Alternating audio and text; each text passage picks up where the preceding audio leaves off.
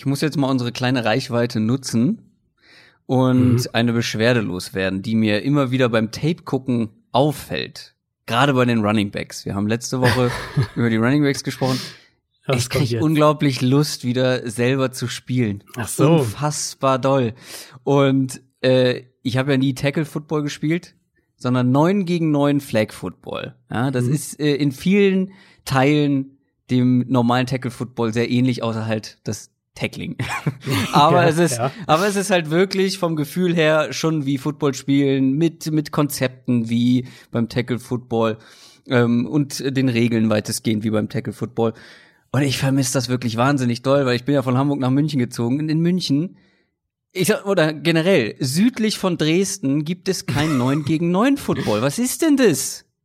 Was gibt's denn in München? In München gibt's richtigen auf jeden Fall, ne? Also Ja, ja, Tackle Football, äh, klar. Ähm, sogar zwei mhm. gute Teams. Ähm, Haben nicht sogar eine Bundesliga? Ich glaube ja, ne? Ja, Bundesliga Bundes und Du bist auch so eine Bundesliga, ne? GFL, tut mir leid. Und äh, ja, da und war ich letztes Liga Jahr so? auch äh, bei ein, zwei Spielen und ja. habe zugeguckt. Ähm, ja, das gibt es und es gibt ganz viel 5 gegen 5 Flag Football, aber das ist wieder gefühlt eine ganz andere Sportart. Das wird auch auf einem kleineren Feld ausgetragen. Ähm, das ist nicht wirklich zu vergleichen. Klar, man spielt auch mit einem Football und so weiter. ähm, aber ja, es ist halt wirklich doch noch mal ein Unterschied. Also dein Aufruf ist jetzt quasi, du willst ein, ein 9 äh, gegen 9 Flag-Team in München starten, so, wenn man wieder darf. Wenn, wenn irgend, genau, wenn man wieder darf, wenn irgendein Footballteam, irgendwer, der jetzt was zu sagen hat in einem Münchner Footballteam, ähm, da Interesse dran hat und Lust drauf hat, ja, ich, ich helfe dabei, ich unterstütze, wo ich kann. ich werde es jetzt nicht selber gründen, dafür habe ich einfach viel zu wenig Zeit. Aber äh, wenn, da, wenn das jemand will, du, ich bin sofort am Start. Also CK13 ist als Running Back sicher. So viel ist klar. Ist es getrademarkt? CK13? Ja, ja. Ah ja, ja sehr ja, gut, sehr gut. Quasi der TB12 des, äh, des Flag Footballs. So.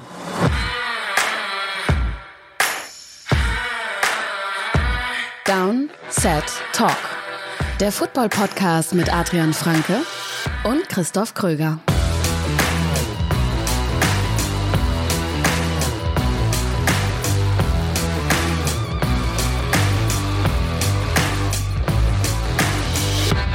Neue Folge. Folge 110 von Downset Talk, dem offiziellen NFL-Podcast von The Zone und Spox. Mit mir, CK13 und Adrian Franke. Einen wunderschönen guten Tag.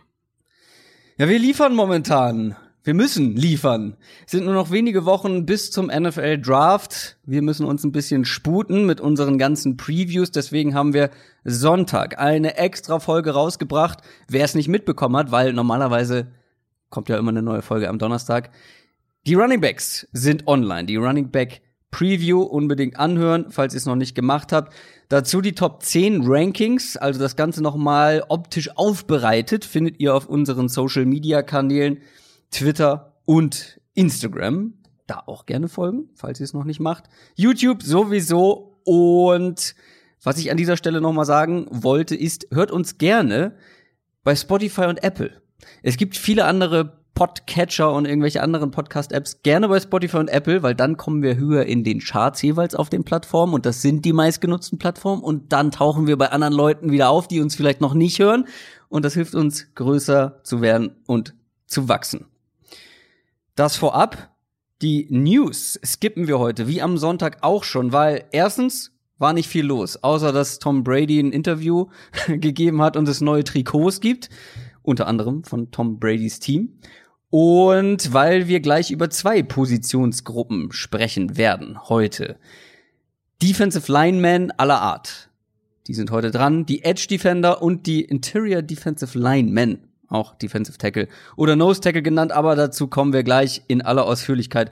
Ich würde vorschlagen, nach meinem äh, Monolog starten wir einfach mal. Der NFL Draft. Wir haben die letzten Wochen immer eine Top 10 pro Position gemacht. Heute machen wir es ein bisschen anders. Wir machen keine Top 10 für beide oder irgendwie insgesamt für alle Defensive Linemen, sondern wir machen zwei Top 5.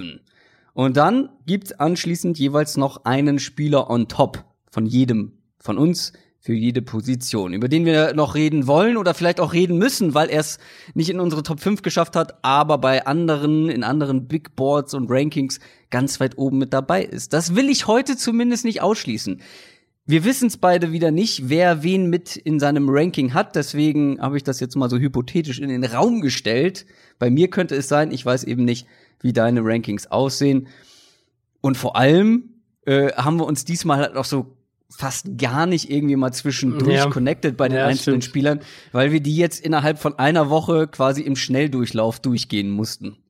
Ja, das war wirklich, ähm, also gut, Quarterbacks schaue ich sowieso am ausführlichsten und dann jetzt Receiver habe ich dieses Jahr auch sehr ausführlich geschaut, einmal in ja, der. da habe ich auch sehr viel Zeit verloren. Äh, genau, so genau. Also einmal einfach viele Receiver insgesamt und dann halt auch zum Teil ja. echt, echt äh, viele Tapes bei den Einzelnen. Ich habe es jetzt trotzdem die Line ähm, immer eigentlich geschafft, mindestens drei Tapes pro mhm. Spieler zu schauen. Hier und da dann auch mal ein bisschen was noch dazu, aber klar, also an irgendeinem Punkt, und wir kommen ja gleich zu den Positionen, ich finde, an irgendeinem Punkt hat man schon immer auch dann gemerkt, jetzt kommen halt mehr ja. und mehr so die Defensive Tackles, die halt irgendwie Runstopper sind, die man in der vierten, fünften Runde draftet und dann äh, da muss ich halt mhm. vielleicht nicht noch den zwei danach, den man irgendwie so in den, in den Konsens-Rankings nochmal zwei Plätze danach sieht, jetzt auch noch im Detail schauen. Also ähm, Genau, so zehn grob, immer zehn Spieler pro Position geguckt und dann das einigermaßen eingeordnet. Edge ist, finde ich, tiefer insgesamt, wenn wir jetzt mal so von Top 100, Top 150 Prospects ungefähr reden.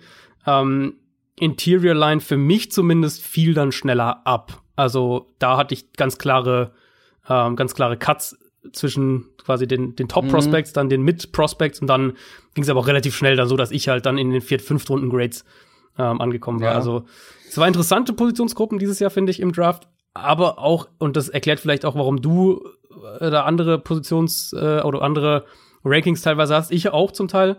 Ähm, ich finde sehr, sehr kontrovers diskutierbare Positionsgruppen. Also es gibt ja. halt nicht die Masse an, jetzt nicht in jeder Positionsgruppe drei, vier, fünf, wo man sagt, das ist wirklich ein Erstrundentalent, Superspieler oder wo auf den man sich so einigen würde, sagen wir es mal so. Manche finden das schon, ähm, aber ich, ich sehe schon auch mm. da sehr, sehr viel Spielraum. Absolut. Also ich finde, es gibt in beiden Positionsgruppen einen ganz klaren oder ein ganz klares Top-Tier. Mhm. Ähm, das bei den Edge-Defendern, ich erzähle euch nichts äh, Neues, wenn ich sage, es ist Chase Young. Ja. Äh, da finde ich aber den Drop-Off sehr heftig ja. zu denen, die danach ja, kommen. Dafür ist das, was danach kommt, alles sehr eng beieinander genau. und du kannst eigentlich, also du findest Argumente für jeden, also du findest Argumente für meine Top 7, dass die dann Top 3 ist. Also habe ich genau, auch voll. Gesehen. Also ich habe, also das kann ich ja schon vorher sagen, ich habe äh, außer Chase Young bei Edge keine Erstrunden-Grade vergeben. Ähm, bei mir ist es Chase Young und ab dann sind es quasi fünfmal hm. zweite Runde und dann zweimal frühe dritte Runde. Also äh, das sind dann die, die du wahrscheinlich, oder zumindest für mich dann die, die du gerade gemeint mhm. hast, äh, die eng alle beieinander sind und auch so ein bisschen eine gewisse Austauschbarkeit dabei ist. Bei ja, Defensive hab, Tackle finde ich es enger zusammen. Ich habe bei Edge tatsächlich dann am Ende, ich war anfangs sehr enttäuscht. Ähm, ich bin da aber auch mal ein bisschen anders rangegangen. Ich habe sie wirklich eigentlich in einer ziemlich zufälligen Reihenfolge geguckt und war dann anfangs okay. sehr enttäuscht von der Gruppe. Mhm. Hab dann am Ende noch so, ich glaube, zwei Spieler haben noch ein, sagen wir mal, Übergang Runde 1, Runde 2 Grade bekommen, so 1, 2. Irgendwo da okay. späte ja. erste Runde, ja. äh, frühe, frühe zweite Runde, den habe ich dann noch so ein klein, kleines Upgrade verpasst sozusagen. Bei Defensive Tackles ist es fast ganz ähnlich. Da gibt's zwei Top Prospects, denen ich einen ganz klaren First Round, ganz klares First mhm. Round Grade gegeben habe.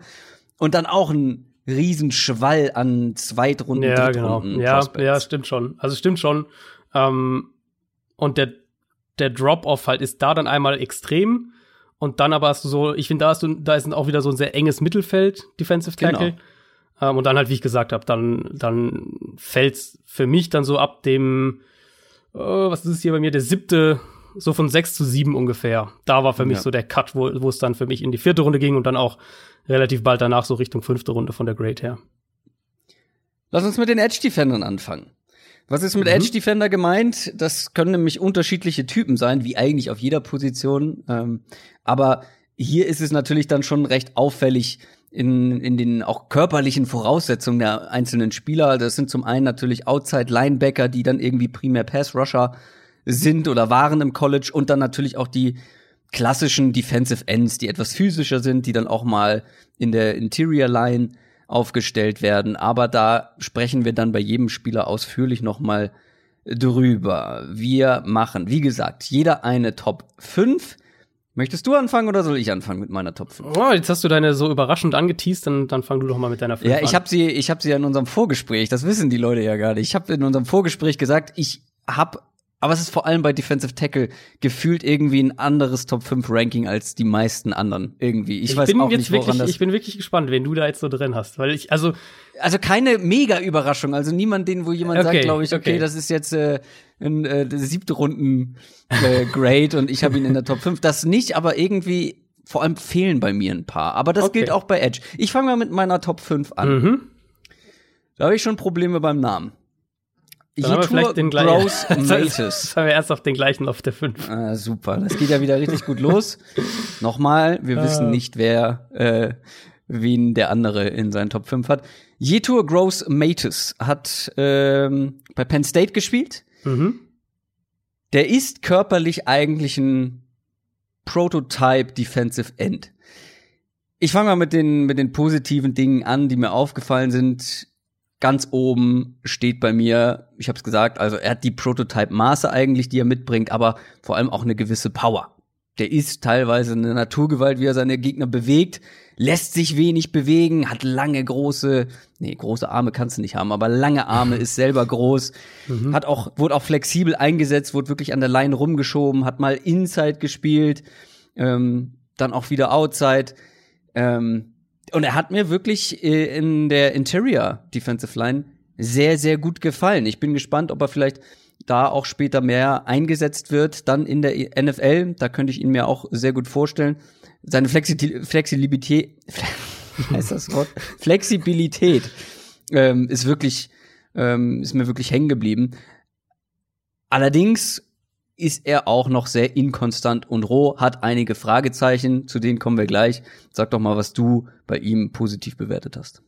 Ja, also das erste hast du auch schon gesagt, eben, der hat wirklich dieses Gardemaß, ähm, so Gross Matos, wer damit mit den Zahlen da grob was anfangen kann, 6,5, 265 Pfund, das ist schon, das, das ist schon nah an dem, was du so als Ideal dir vorstellst, eben, ähm, trotz der Größe und der langen Arme spielt er mit einem relativ niedrigen Pad-Level, was eine Qualität ist, die ähm, auch gerade in dieser Klasse echt einige nicht haben, die ähm, auch groß sind, auch lange Arme haben, aber dann halt oft zu aufrecht spielen. Was passiert, wenn du zu aufrecht spielst? Du kannst halt nicht diese Power aufbauen. Wenn du eben diese langen Arme hast, dann gibt es dir an sich schon mal einen Vorteil. Ähm, wenn du dann aber halt zu hoch spielst, dann, dann schaffst du es ja nicht, die Power sozusagen aus deinen Beinen ähm, und, und aus dem Oberkörper ganz, insgesamt auf den Gegner auch zu übertragen. Bei Gross Matos ist es so, dass er echt mit, mit dieser Power spielt, weil er das niedrige Pad-Level hat. Ähm, Dazu aber ist er halt auch echt in der Lage, nach dem Snap relativ schnell großen Raum ähm, zu überbrücken. Also der kann halt einfach riesige Schritte machen mit seiner Größe und das hilft halt ihm echt dazu, dass Tackles anfangen, ähm, ihn sozusagen vorsichtiger zu verteidigen, weil sie halt diesen Speed Edge Rush befürchten müssen, weil der halt ganz schnell um sie rumkommen kann. Und was halt, wie halt Gross Matos dann oft gewonnen hat, ist, ähm, er hat einen Tackle ein paar Mal außen attackiert und dann auf einmal siehst du halt, okay, er täuscht den Outside-Move an, zieht dann aber ultra schnell nach innen, weil er halt die Athletik auch hat, um das zu machen und schlägt halt den Tackle dann so wirklich innerhalb von Sekundenbruchteilen. Hat einen, äh, ich habe das bei ihm gesehen, gegen Ohio State hat er einen Sack auf die Art gehabt, auch mehrere Pressures noch, einen Sack gegen Michigan gehabt auf die Art. Also so, so hat Gross Matos halt oft auch dann gewonnen. Also da ist auch schon ein Plan erkennbar, wie er ähm, wie er spielt. Er hat die Explosivität eben, Agilität. Ich finde, er bewegt sich auch insgesamt sehr, sehr gut, wenn er ähm, wenn er nach innen zieht, also zum Beispiel Stunts spielt, also Stunt heißt äh, beispielsweise Defensive Tackle und Defensive End tauschen nach dem Snap quasi die Positionen, also der Tackle zieht nach außen und der End ähm, zieht nach innen und Gross Matos hatte halt mehrere Sacks auch, wo er teilweise wirklich mehrere Gaps nach innen gestuntet ist. Also zum Beispiel gegen Purdue hat er einen, einen Sack, wo er wirklich, ich glaube, drei Gaps nach, nach links quasi zieht, dann halt erst nachdem er erst nach innen gegangen ist, dann erst äh, Richtung Quarterback geht und halt trotzdem mit seiner mit seiner Explosivität das ähm, das relativ schnell schafft und dadurch dann dann halt auch zum Quarterback kommt. In der Summe hat mir die Athletik und das, was er schon damit machen kann, zum Teil hat mir auch richtig gut gefallen und ich dachte nach einigen Tapes bei ihm, Mhm. dass ich ihn noch höher setzen würde. Ja. Ähm, so. Es ist aber ein Problem dieser Klasse und ich weiß natürlich nicht, wen du jetzt noch hast, aber bei meinen, bei einigen meiner anderen Kandidaten werden wir dazu auch noch ähm, da auf Ähnliches zu sprechen kommen, dass halt viele Tools da sind, aber man das noch nicht in dem Maße auf dem Feld sieht, man, wo man dann halt sagen würde, das ist ein Erstrunden-Edge-Rush. Also für mich ist es eine Zweitrunden-Grade bei Yito Gross-Matos mhm. und ich glaube halt, dass der mehr sein kann, aber jetzt halt im College nicht gezeigt. Und dann reden wir halt eben davon, Projection, was kannst du noch aus ihm rausholen auf dem NFL-Level? Ne, er hat es nicht gezeigt, äh, würde ich so nicht sagen, sondern er also nicht die halt Dominanz nicht, halt, nicht, ja, die, nicht diese Dominanz, die du irgendwie dann gerne sehen würdest, um ihn halt in die erste Runde zu packen. Also mein größtes negatives Argument ist halt wirklich auch diese Inkonstanz, ähm, mhm. dass er wirklich mal ein halbes Spiel lang komplett untertaucht kaum zu sehen ist, nichts gerissen bekommt und dann bei manchen Snaps dabei aussieht wie ein blutiger Anfänger, wo wirklich gar nichts geht. Ja, ja. Und dann in anderen Plays ist er halt wirklich, sieht er wirklich aus wie, wie du schon gesagt hast, wie so ein First Round Pass Rusher. Ähm, das liegt natürlich an seinen physischen Voraussetzungen. Ich glaube, deswegen meinte ich, er wirkt auch noch sehr roh. Der kann extrem viel Upside haben. Wenn ja, er das mal alles zusammenbekommt, ähm, hat der noch jede Menge Upside deswegen halte ich es auch für unwahrscheinlich, dass er ab Jahr eins einer ist, der überzeugt. Aber wer weiß, wenn der irgendwie wirklich auch seine Technik zusammenbekommt. Du hast jetzt seine Explosivität äh, positiv hervorgehoben. Vielleicht meinen wir was anderes. Vielleicht meine ich nur den ersten Schritt.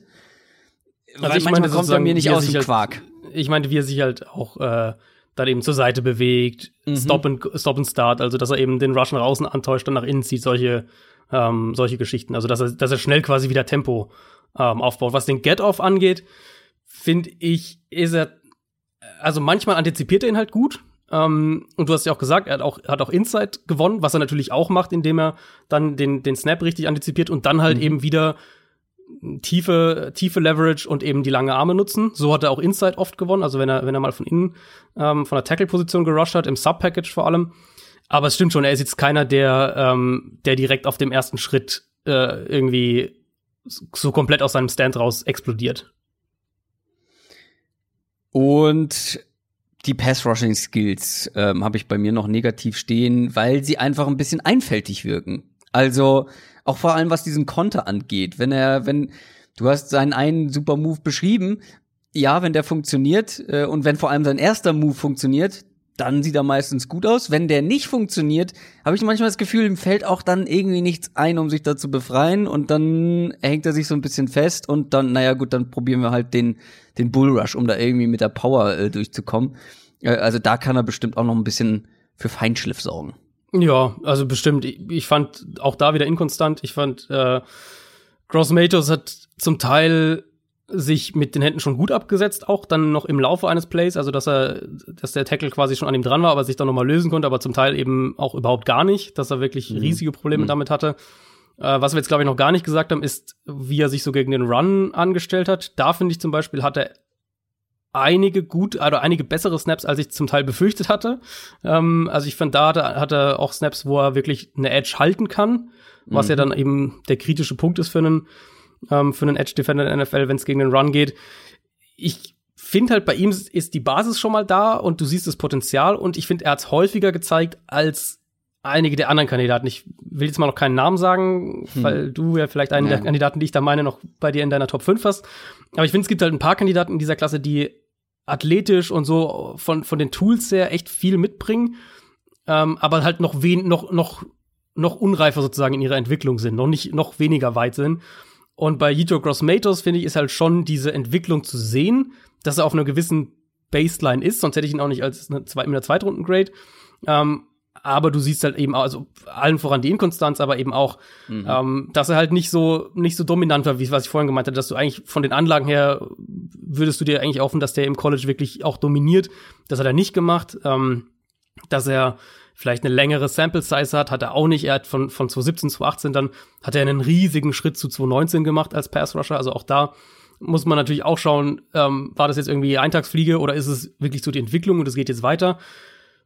Sind dann in der Summe einfach einige Fragezeichen noch. Ich glaube aber, wenn der in die richtige Situation kommt, richtiges Coaching in der NFL kriegt, dann könnte der jetzt mal abgesehen von Chase Young, hat der alles, um der, der zweitbeste Pass-Rusher in dieser Klasse zu werden, für mich.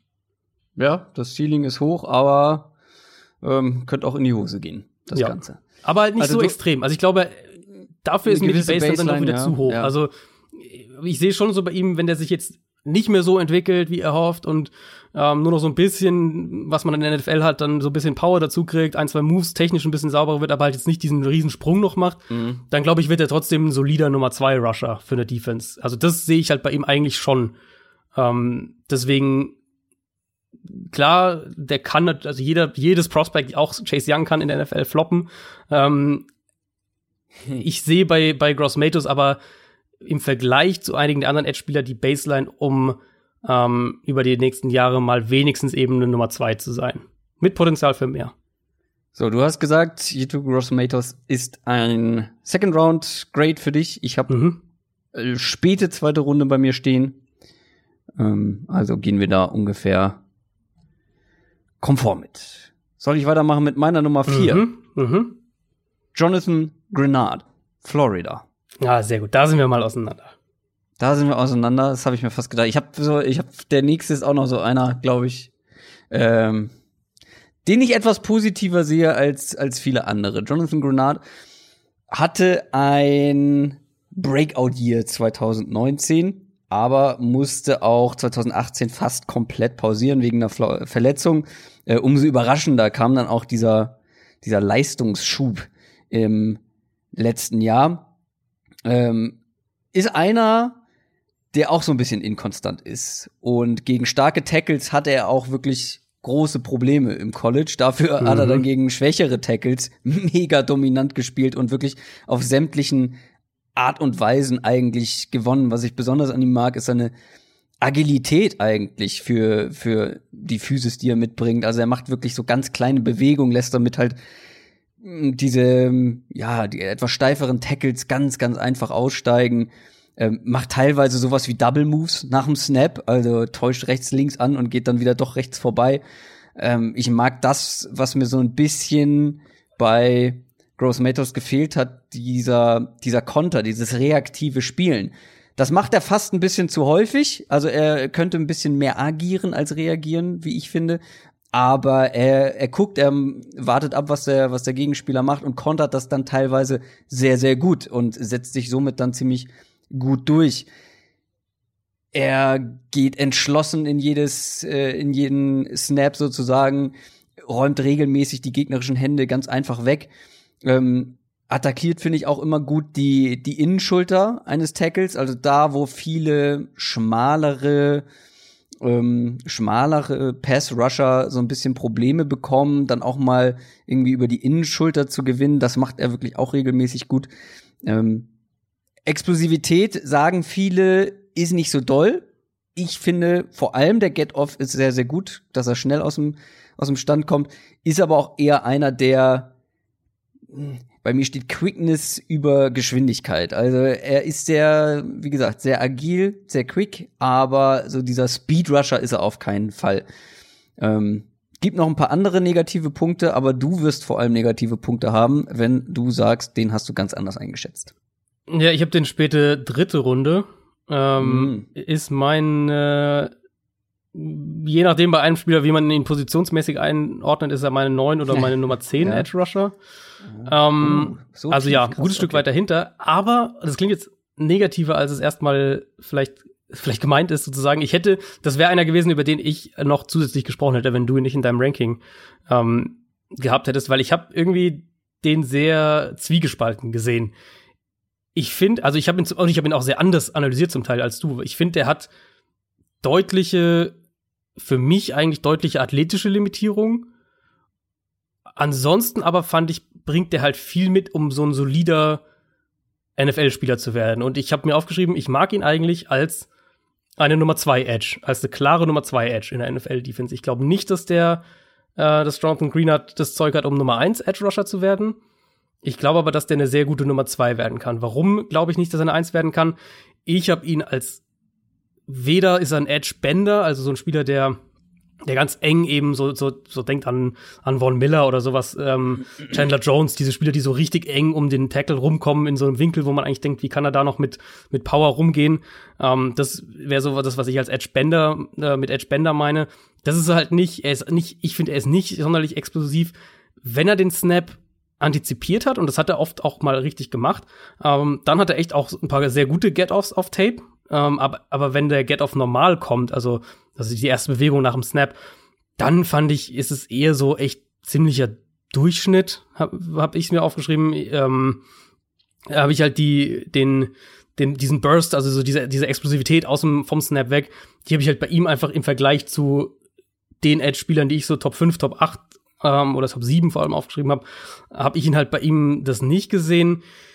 Ähm, Greenard also ja, zum Teil hast du recht mit diesen, mit diesen kleinen Bewegungen, wo er auch mal einen, einen Tackle stehen lässt. Das hat er auf jeden Fall auch. Auf der anderen Seite habe ich auch gesehen, dass, dass er Tapes, äh, dass er Snaps hatte, wo er einen Tackle eigentlich mit seinen, mit einer Bewegung schon so auf den, auf der Zehenspitzen quasi auf dem falschen Fuß hatte, aber es dann irgendwie nicht geschafft hat, um ihn rum zu navigieren. Ähm, weil mhm. ich halt auch finde, dass er kein guter, kein guter äh, so Lateral Mover ist, also sich nicht gut seitlich schnell bewegt. Ich habe mir aufgeschrieben, dass ich mir vorstellen könnte, dass der in äh, in NFL so Sub-Package-mäßig, dass der Inside vielleicht effizienter sein könnte als Outside sogar in manchen Situationen. Klingt jetzt sehr negativ, aber wie gesagt, ich mag ihn eigentlich als, einen, als eine Nummer zwei in der NFL, weil ich finde, Jonathan Greenard hat eigentlich eine relativ hohe Baseline mit dem, was er kann. Ähm, mit den physischen Argumenten hat auch, hat auch äh, eine ganz gute Länge, hat auch Pass Rush Moves, hat auch ähm, eben diese cleveren Snaps, sage ich jetzt mal, was du vorhin auch gemeint hast, eben, wo man, wo man sieht, dass er, dass er äh, Moves antäuscht oder auch Tackles offensichtlich studiert hat und bestimmte Gewohnheiten kennt, kennt und, und die auch ausnutzt. Er hat mir unter anderem aufgeschrieben, der hatte einen, einen echt heftigen Blindside-Sack gegen Florida State in dem Spiel, wo, wo er halt den Tackle auch so manipuliert sozusagen. Ähm, wie gesagt, Greenard oft erfolgreich nach innen gerusht. Also der hat schon von der ähm, von der Baseline her mit einer guten Balance, mit ähm, mit absolut soliden Snaps als Run Defender, äh, mit einem guten Senior Ball auch, das kann man bei ihm auch sagen, hat er auch beim Senior Ball sehr sehr äh, oder relativ gut ausgesehen, mit einem guten Motor, also der macht auch Plays echt spät im Down häufiger mal. Ähm, ich finde bei der ist für mich so ein klassischer, die Baseline ist hoch, ich glaube aber mhm. für äh, Jonathan Greenard ist einfach die das Potenzial nach oben nicht so da. Also für mich ein relativ sicherer Spieler, aber halt keiner, wo ich glaube, der könnte sich mal in einen Nummer 1 Top Edge Rusher entwickeln. Deswegen habe ich ihn jetzt ein bisschen später als die anderen, aber so dieses, so Mitte, Ende, dritte Runde, ähm, wenn du eine Nummer 2 Edge Rusher brauchst, da finde ich, hat der absolut sein Value. Ja, also bei mir war es tatsächlich so, das ist einer von denen, wo ich meinte, den habe ich höher oder in den Top 5, den mhm. viele nicht in der Top 5 haben. Das war so einer, da hat es mir Spaß gemacht, dem zuzugucken irgendwie. Und ich, ich habe das mit den positiven Sachen hoffentlich ganz gut beschrieben, warum das so ist. Also der hat auf jeden Fall tatsächlich auch das Potenzial, so ein My Guy zu werden. Gut, weil ich ihn auch, wie gesagt, höher hab ähm, jetzt als du und auch, wie gesagt, auch als äh, viele andere. Aber ich stimme deinen Kritikpunkten auch vollkommen zu. Ich glaube auch, dass er sich deutlich entwickeln muss und ähm, bei mir steht auch sein negativster Punkt ist seine Athletik. Also der ist nicht der beste Athlet, der ist auch nicht besonders schnell. Der macht halt viel über Cleverness und Technik. Mhm. Ähm, und ich finde schon, dass er eine gewisse horizontale Beweglichkeit äh, mitbringt. Das sieht man in diesen kleinen Bewegungen, in den kleinen Bewegungen ähm, eigentlich ganz gut ich bin gespannt, einfach was aus ihm wird. Ich, wie gesagt, ich mochte ihn sehr beim Zugucken. Ich habe ihn sehr, sehr spät gesehen. Ähm, und da dachte ich erst so, naja, okay, vielleicht das erste Tape, vielleicht bin ich da noch ein bisschen euphorisch, aber dann war das zweite auch noch ganz gut, das dritte dann auch noch und dann habe ich gesagt, okay, komm, den muss ich irgendwie noch in meine Top ja, 4. Ja auch, äh, ich habe den auch schon bei ein, zwei ähm, bei ein, zwei Big also bei ein, zwei Rankings habe ich den auch schon in der Top 5, Top 6 Edge Rusher gesehen. Also Okay, ja. Ich habe äh, tatsächlich ich habe tatsächlich Mitte Runde zwei. Okay, dann bist du wirklich ein, bei dem mal anderthalb Stück. Runden, anderthalb ja. Runden ungefähr. Äh, Kommt ja selten vor, vor, bei uns, aber. Das stimmt, ja. Es, äh, wir waren ja bei den Running Backs ganz, äh, ganz enttäuscht hinten raus, dass wir, dass ja. wir. Ja, bei so den Wide Receivern auch, bei der Menge an Wide Receivern und wir haben. Ja. ja, ähm, stimmt. Wir hatten nicht einen Spieler nicht in der Top 10, den der andere Das stimmt, ja. Ähm, aber es fehlt noch deine Top 4. Da bin ich jetzt gespannt, ob du ihn höher hast oder ob du ihn nicht in deiner Top 5 hast. Für mich ist die Nummer 4 Julian Okwara von Notre Dame. Hm. Das ist meine Top 3. Okay, na gut, dann sind wir wieder auf Kurs. Den mag ich, den, den mag ich sehr. Ja, mir hat der auch echt gut gefallen und ich habe auch überlegt, ihn mit der 3 zu tauschen. Also die 3 und die 4 sind für mich beides äh, Early Second Round Grades, also sprich sehr, sehr, sehr, sehr auf Augenhöhe. Ähm, Julian Okwara, erstmal bei ihm, Athletik ist halt mega spannend. Er hat eine enorme Explosivität, wirklich teilweise, also wie der Name schon sagt, teilweise explodiert er wirklich aus dem Snap raus, setzt den, den Tackle sofort unter Druck, weil er halt die Edge sofort attackieren kann. Ähm, Okwara hat äh, Speed to Power voll wirklich in seinem Repertoire, also dass du einen Tackle erst mit dem Speed Rush unter Druck setzt und dann halt nach innen schiebst, um, um eben das in Power umzuwandeln. Das macht er extrem gut. Ähm, Okwara hat diese Bänderqualitäten. Mit trotz seiner ja. Größe hat er diese Bänderqualitäten. Äh, ich kann nicht, ich, ich, ich weiß noch, das hast du, wir haben diesen Begriff letztes Jahr an gleicher Stelle erklärt. Ja, es ist, äh, ja. Da habe ich an, an gewisse äh, Fußball spielende Brüder. Äh, ich, ich glaube, da hieß sogar mal eine Folge irgendwas mit, ja, ja, ja, Benders. Die Benders. Die Benders? Ja. ja irgendwie. Ja. Aber ich hoffe, ihr, also ich habe es ja eben kurz gesagt, ich hoffe, ihr könnt einigermaßen ja. nachvollziehen, was ich damit meine. Ähm, der hatte eine Pass Rush Win Rate von 23 Prozent letztes Jahr. Das ist eine enorm hohe Quote. Also äh, alles über 20 Prozent ist schon mal gut. Und der eben noch mal ein paar Prozentpunkte drüber hatte. Letztes Jahr äh, bei 202 Pass Rush Snaps hatte der 32 Quarterback Pressures. Auch das eine sehr, sehr gute Quote. Ich habe auch Tapes zum Beispiel gegen Georgia von ihm gesehen ähm, gegen die beiden Offensive Tackles, die ja mhm. mutmaßlich beide erste und, und zweite Runde irgendwie so in der Richtung gedraftet werden. Den hat er auch mit diesen, mit diesen eben, diesen Edge-Bender-Qualitäten echt Probleme ja. bereitet. Äh, hatte zwei Sacks auf die Art gegen Virginia in dem Spiel. Dazu halt kann Okwara auch problemlos die Flat covern, kann problemlos mal eine, so eine kurze Underneath Zone covern, mhm. weil der mhm. sich halt echt auch im Raum wirklich gut bewegt. Und das, diese Mischung ja. ist halt bei ihm schon echt, ähm, ist schon echt verlockend. Hat bei der Combine nicht getestet, das muss man noch sagen, weil er angeschlagen noch war nach einem äh, nach einem Wadenbeinbruch, also war verletzt und hat dann nicht ähm, getestet, abgesehen vom Bankdrücken. Das war schon mal ziemlich eindrucksvoll mit 27 Wiederholungen. Also da sieht man auch schon die Power, die der hat. Ich glaube, der kann ein richtig, richtig guter 3-4 Base Outside Linebacker werden.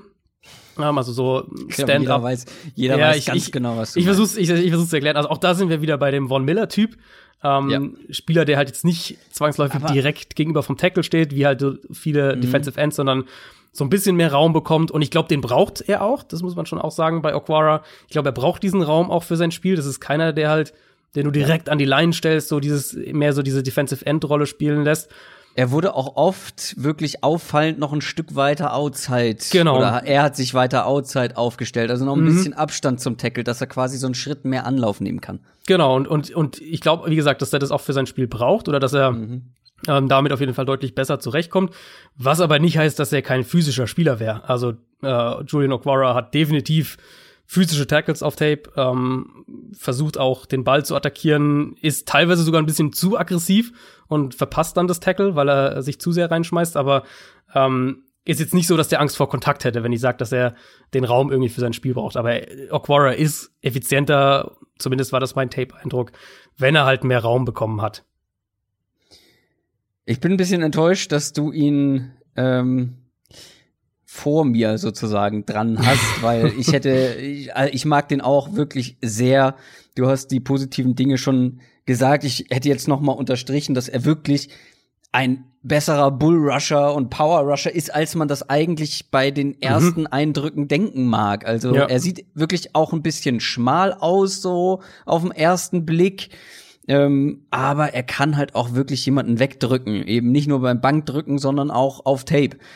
Und das hast du auch schon gesagt, diese, diese Beweglichkeit auch im, im, im Open Field. Also der hat auch in manchen Plays einfach mal einen Running Back ge, gespiegelt.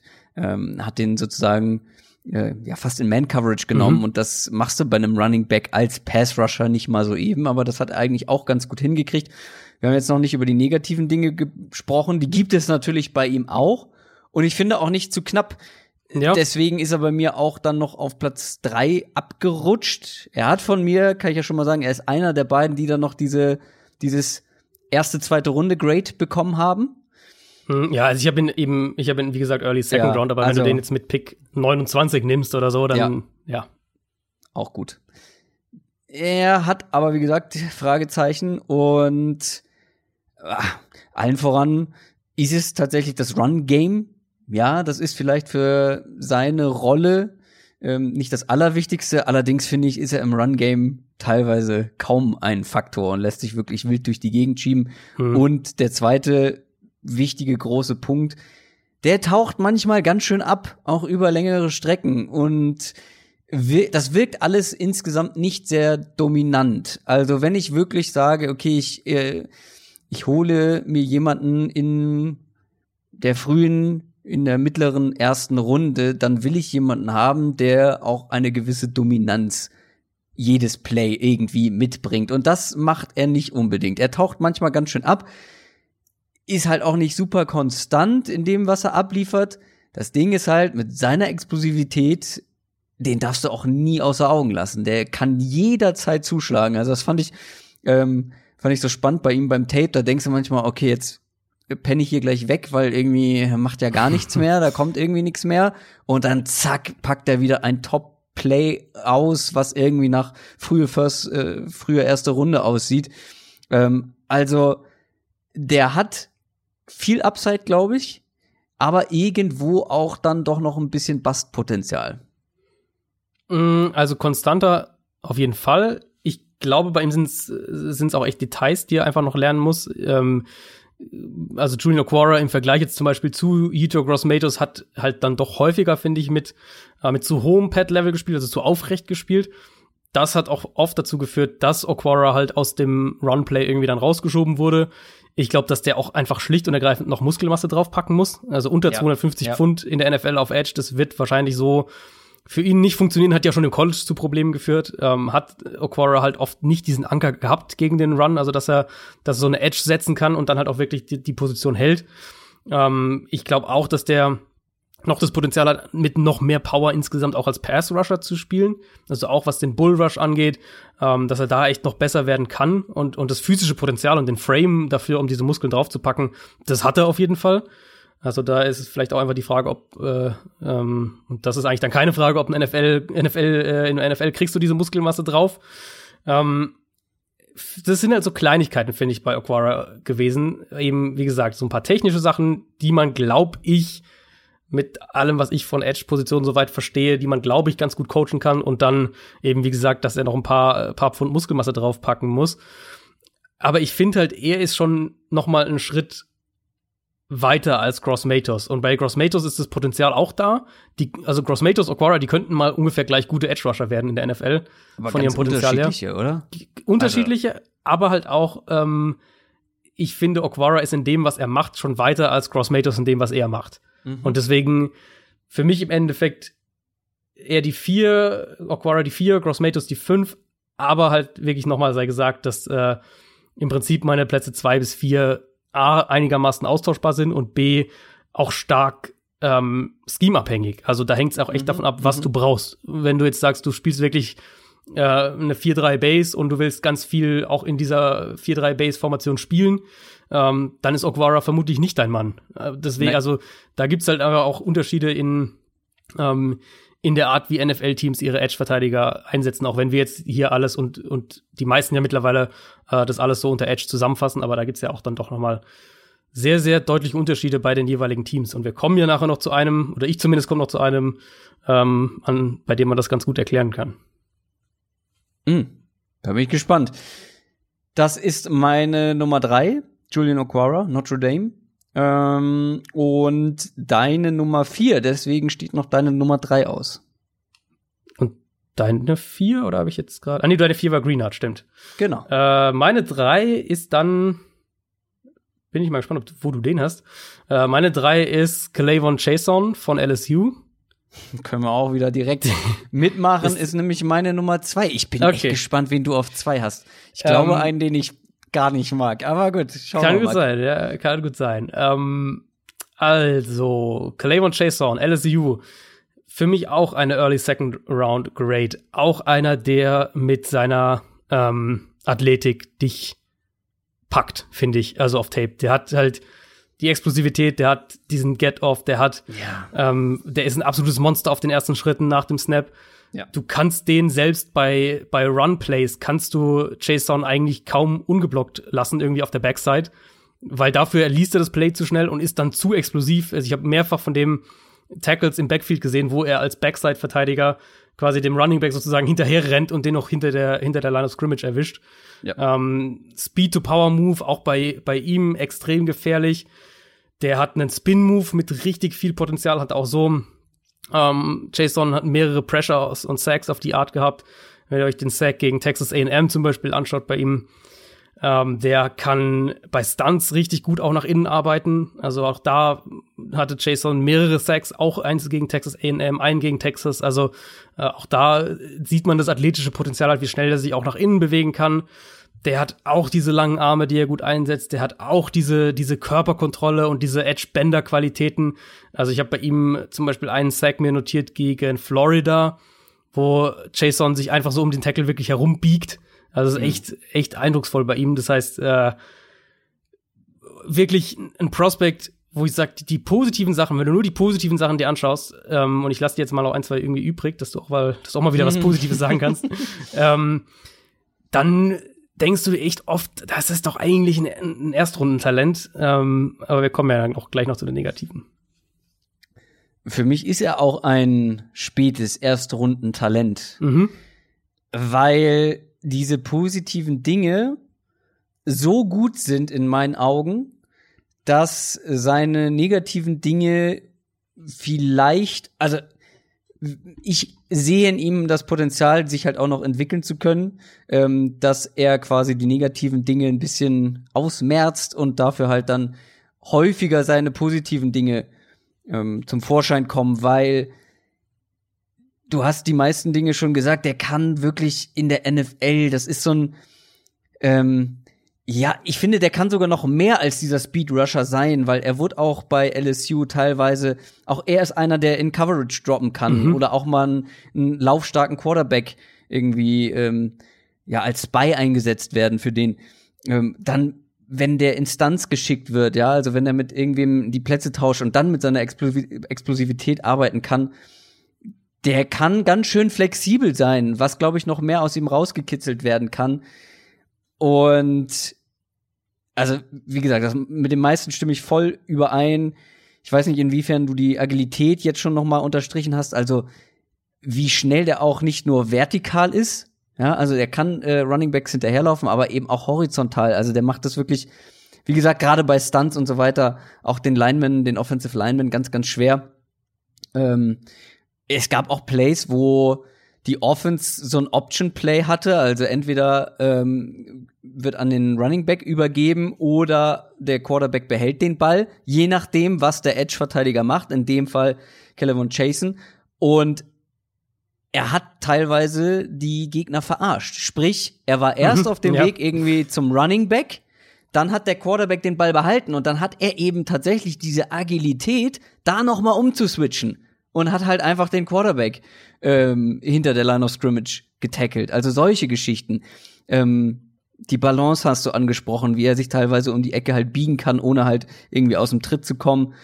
Wirklich ähm, die positiven Dinge finde ich wirklich herausragend. Allerdings steht bei mir auch ganz fett, er hat ein gewisses Boom-or-Bust-Potenzial ja. mit ja. eingebaut, weil auch er ist wie Julian O'Guara sehr schmal.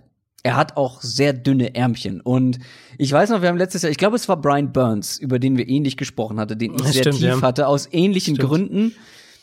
Äh, bei Brian Burns hat es teilweise zumindest jetzt schon im ersten Jahr ganz gut funktioniert, aber Keller und Jason ist wirklich, äh, ja, ein bisschen anders heißt. Äh, ein bisschen ist vielleicht sogar untertrieben. Das ist einer, der nicht unbedingt mit Power gewinnt. Also gegen Tight Ends und Running Backs geht's noch, aber wenn er wirklich mal auf einen, auf einen guten, massiven Tackle trifft, was in der NFL dann das ein oder andere mal vorkommt, dann muss er mit Speed gewinnen. Und wenn du das eben weißt als Offensive Tackle, dann könnte es auch schwierig werden, das dann im, ja, in der Form dann so zu nutzen, wie er es dann häufig auch im College genutzt hat. Und auch bei ihm, finde ich, ist eine gewisse Inkonstanz zu erkennen. Also, der hat ein Play, wo er irgendwie in Millisekunden im Backfield ist und da alles zerstört, das komplette Play zerstört und ein paar Snaps später wird er halt komplett gepancaked von einem, von einem Offensive Tackle.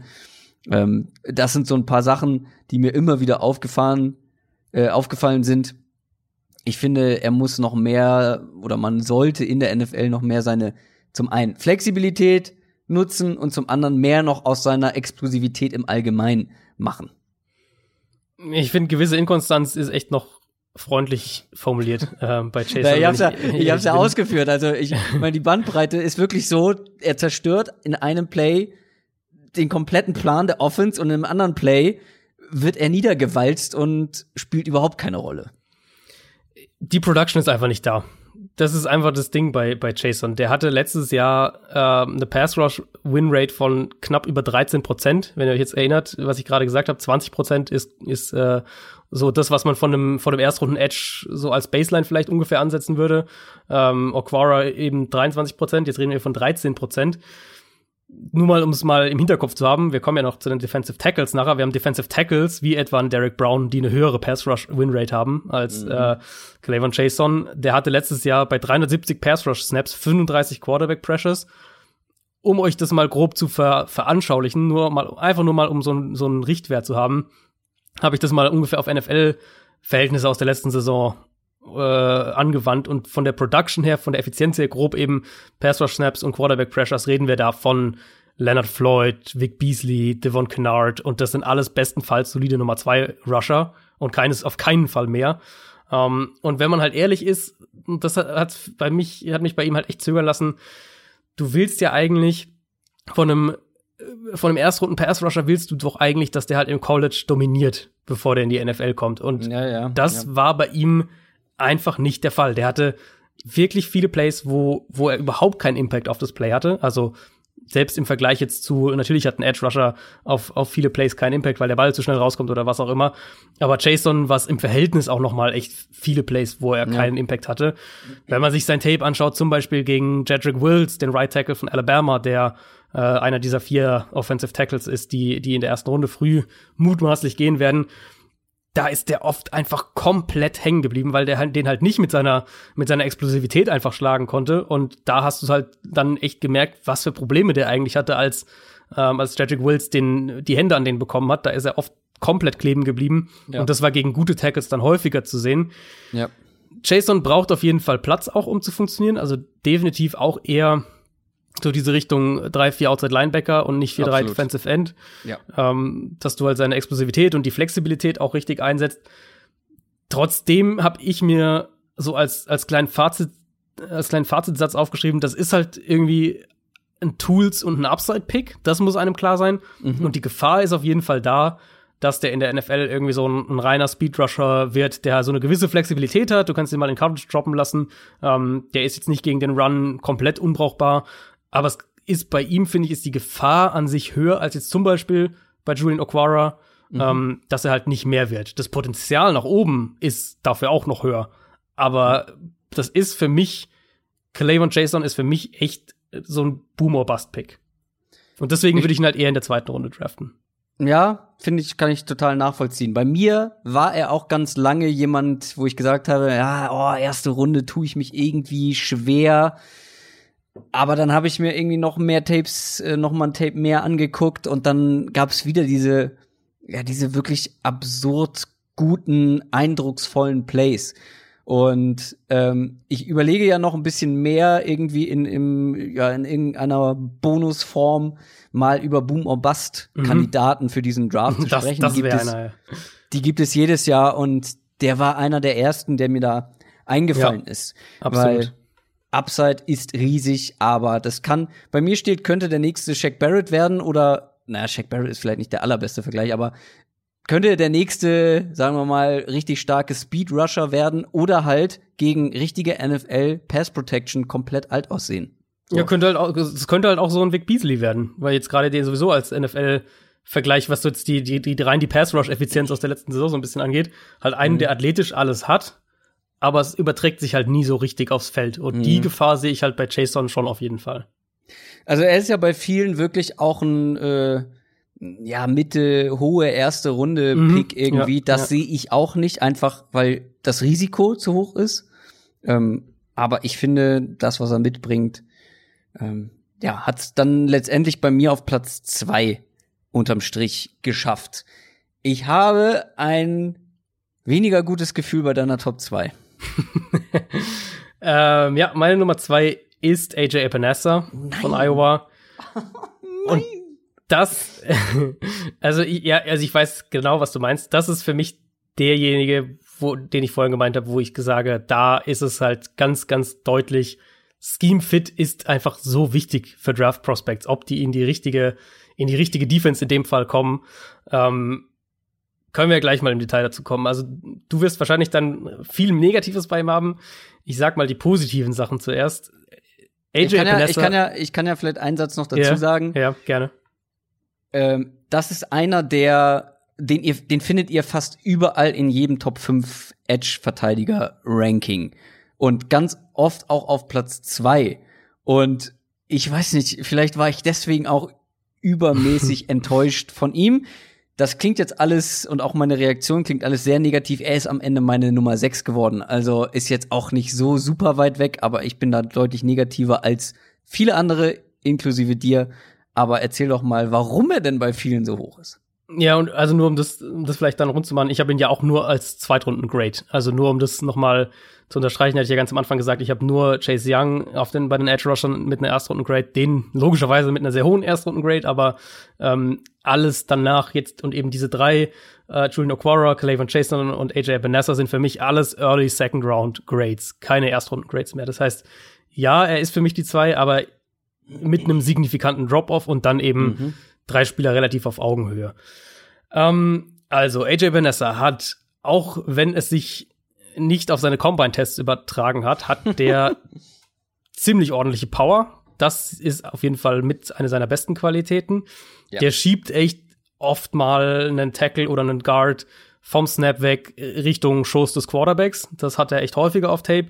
Ja. Ähm, der setzt seine Hände richtig gut ein, der spielt tief, also mit, einer, mit tiefer Leverage und dann eben entwickelt er daraus einen echt brutalen Bullrush, sowohl inside als auch outside in der Defensive Line. Ähm, ich vermute mal, der muss eine enorme Power in den Händen haben. Zumindest ähm, sieht es oft so aus. Der hat auch diesen Speed to Power, also dass er mal mit ein paar, paar Schritten vertikal erst attackiert und das dann eben in Power nach innen umwandelt. Der hat auch Konter-Moves äh, zu seinem Bullrush. Unter anderem, wenn ihr euch Tapes anschaut, hat er äh, auf die Art einen Sack gegen Michigan, wo er erst mit Power beginnt, sich dann aber mit einem Move lösen kann. Dann hat er einen Strip-Sack gegen Minnesota, wo er mit einem, wirklich auch mit einem Move mal den Tackle komplett ins Leere laufen lässt. Also diese Momente sind bei ihm auf jeden Fall auch da. Der kann eine Pocket pushen. Ähm, Epinesa ist ein guter Run-Verteidiger, sehr guter Anker auch gegen den Run, wird selten mal mit Power von der Offensive Line bewegt. Mhm. Pass-Rush-Win-Rate bei ihm 17,5 Prozent. Nicht ganz das, was du haben willst, aber es unterstreicht für mich auch nochmal, wie viel der eben mit Power und mit Technik gewinnen kann. Äh, Motor ist bei ihm auf jeden Fall da. da. Da sieht man eigentlich fast nie, dass der irgendwie ein Play aussetzt oder, äh, oder ein Play vorzeitig aufgibt. Und ich mag ihn halt in der richtigen Rolle. Man darf eben nicht erwarten, dass man hier den nächsten athletischen Freak Edge Bender bekommt, aber in der richtigen Rolle. Ähm, und ich finde der der der Trey Flowers Vergleich, der liegt bei ihm wirklich so komplett auf der Hand. Also das ist so total offensichtlich irgendwie als Vergleich, dass der ähm, dass der wahrscheinlich in den meisten, wenn er in der Defense dann kommt, in der Base Defense auf Edge spielt und dann halt im Sub Package nach innen rückt. Ähm, und da hatte er auch die Power, ja. da hat er auch Plays gehabt im College, wo er dann auch eben auch zu schnell ist für einen Guard Inside, aber halt auch die Power, um da standzuhalten. Ähm, ich glaube, dass das seine Rolle in der NFL ist und dann musst du halt in eine Defense kommen, in der du diese Rolle auch spielen kannst. Und das wird bei ihm äh, ganz, ganz kritisch sein. Also eine Defense, wo er irgendwie, wo er in der Rolle gedrückt wird, um, um irgendwie so den, den, den explosiven Edge Rusher zu geben. Das ist er auf keinen Fall. Aber ich finde Epinesa in der richtigen Rolle ähm, und das wäre eben sowas wie die Patriots oder Lions Defense in dieser Ecke. Da sehe ich den durchaus als einen, als einen Early Second Round Talent. Ja, Ja, das klingt alles schön, wenn du das so erzählst. ich habe auch genau die gleichen Punkte eigentlich auch stehen. Ich glaube, ich bewerte sie nur nicht ganz so ja. extrem, beziehungsweise ja. die negativen Punkte dann halt vielleicht noch etwas mehr. Für mich in meinem Verständnis ist die Edge-Position halt schon eine, wo du gewisse entweder athletische oder physische Benchmarks irgendwie abhaken solltest. Und du hast gerade den ja, die Combine-Performance von ihm kurz erwähnt. Die war wirklich nicht nur im Bankdrücken die desaströs, übel. die war mhm. eigentlich in fast jeder Disziplin katastrophal. Und ich finde, das ist auch ein bisschen, also ich weiß nicht, vielleicht war er nicht fit oder so, weil ich habe genau das gleiche stehen. Das ist ein richtiger Power Defensive End, ein Power Rusher. Der schiebt, wie gesagt, die Tackles durch die Gegend und lässt sich selber kaum bewegen und dann macht er beim Combine 17 Wiederholungen beim Bankdrücken. ja, aber das ist, das unterstreitet es ja nochmal, dass du, wenn du halt sagst, eben der spielt mit einer tiefen Leverage, der baut eben extrem viel Power, glaube ich, auch aus den Beinen halt auf. Ähm, ja, aber auch seine, alles seine wirkt Jumps so, als wären, so waren jetzt auch nicht wirklich berauschend, ganz nee, nee, nee, nee, nee, überhaupt gar nicht. Aber ich glaube halt, der diese, diese Power bei ihm kommt halt eben nicht daraus, dass er äh, jetzt den Monster Bizeps und die Monster äh, Brustmuskulatur hätte. So, also ich glaube, bei ihm kommt halt die Power wirklich mehr so aus dem Gesamtkörper gewissermaßen.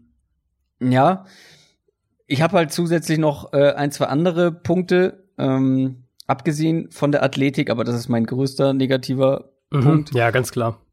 Ich finde auch, dass er insgesamt im Pass Rush ja smarter spielen muss, finde ich. Also ich finde, er spielt sich da ganz oft fest, hat dann die Augen irgendwie nicht im Backfield, sieht gefühlt manchmal gar nicht, was, was passiert in mhm. dem Play.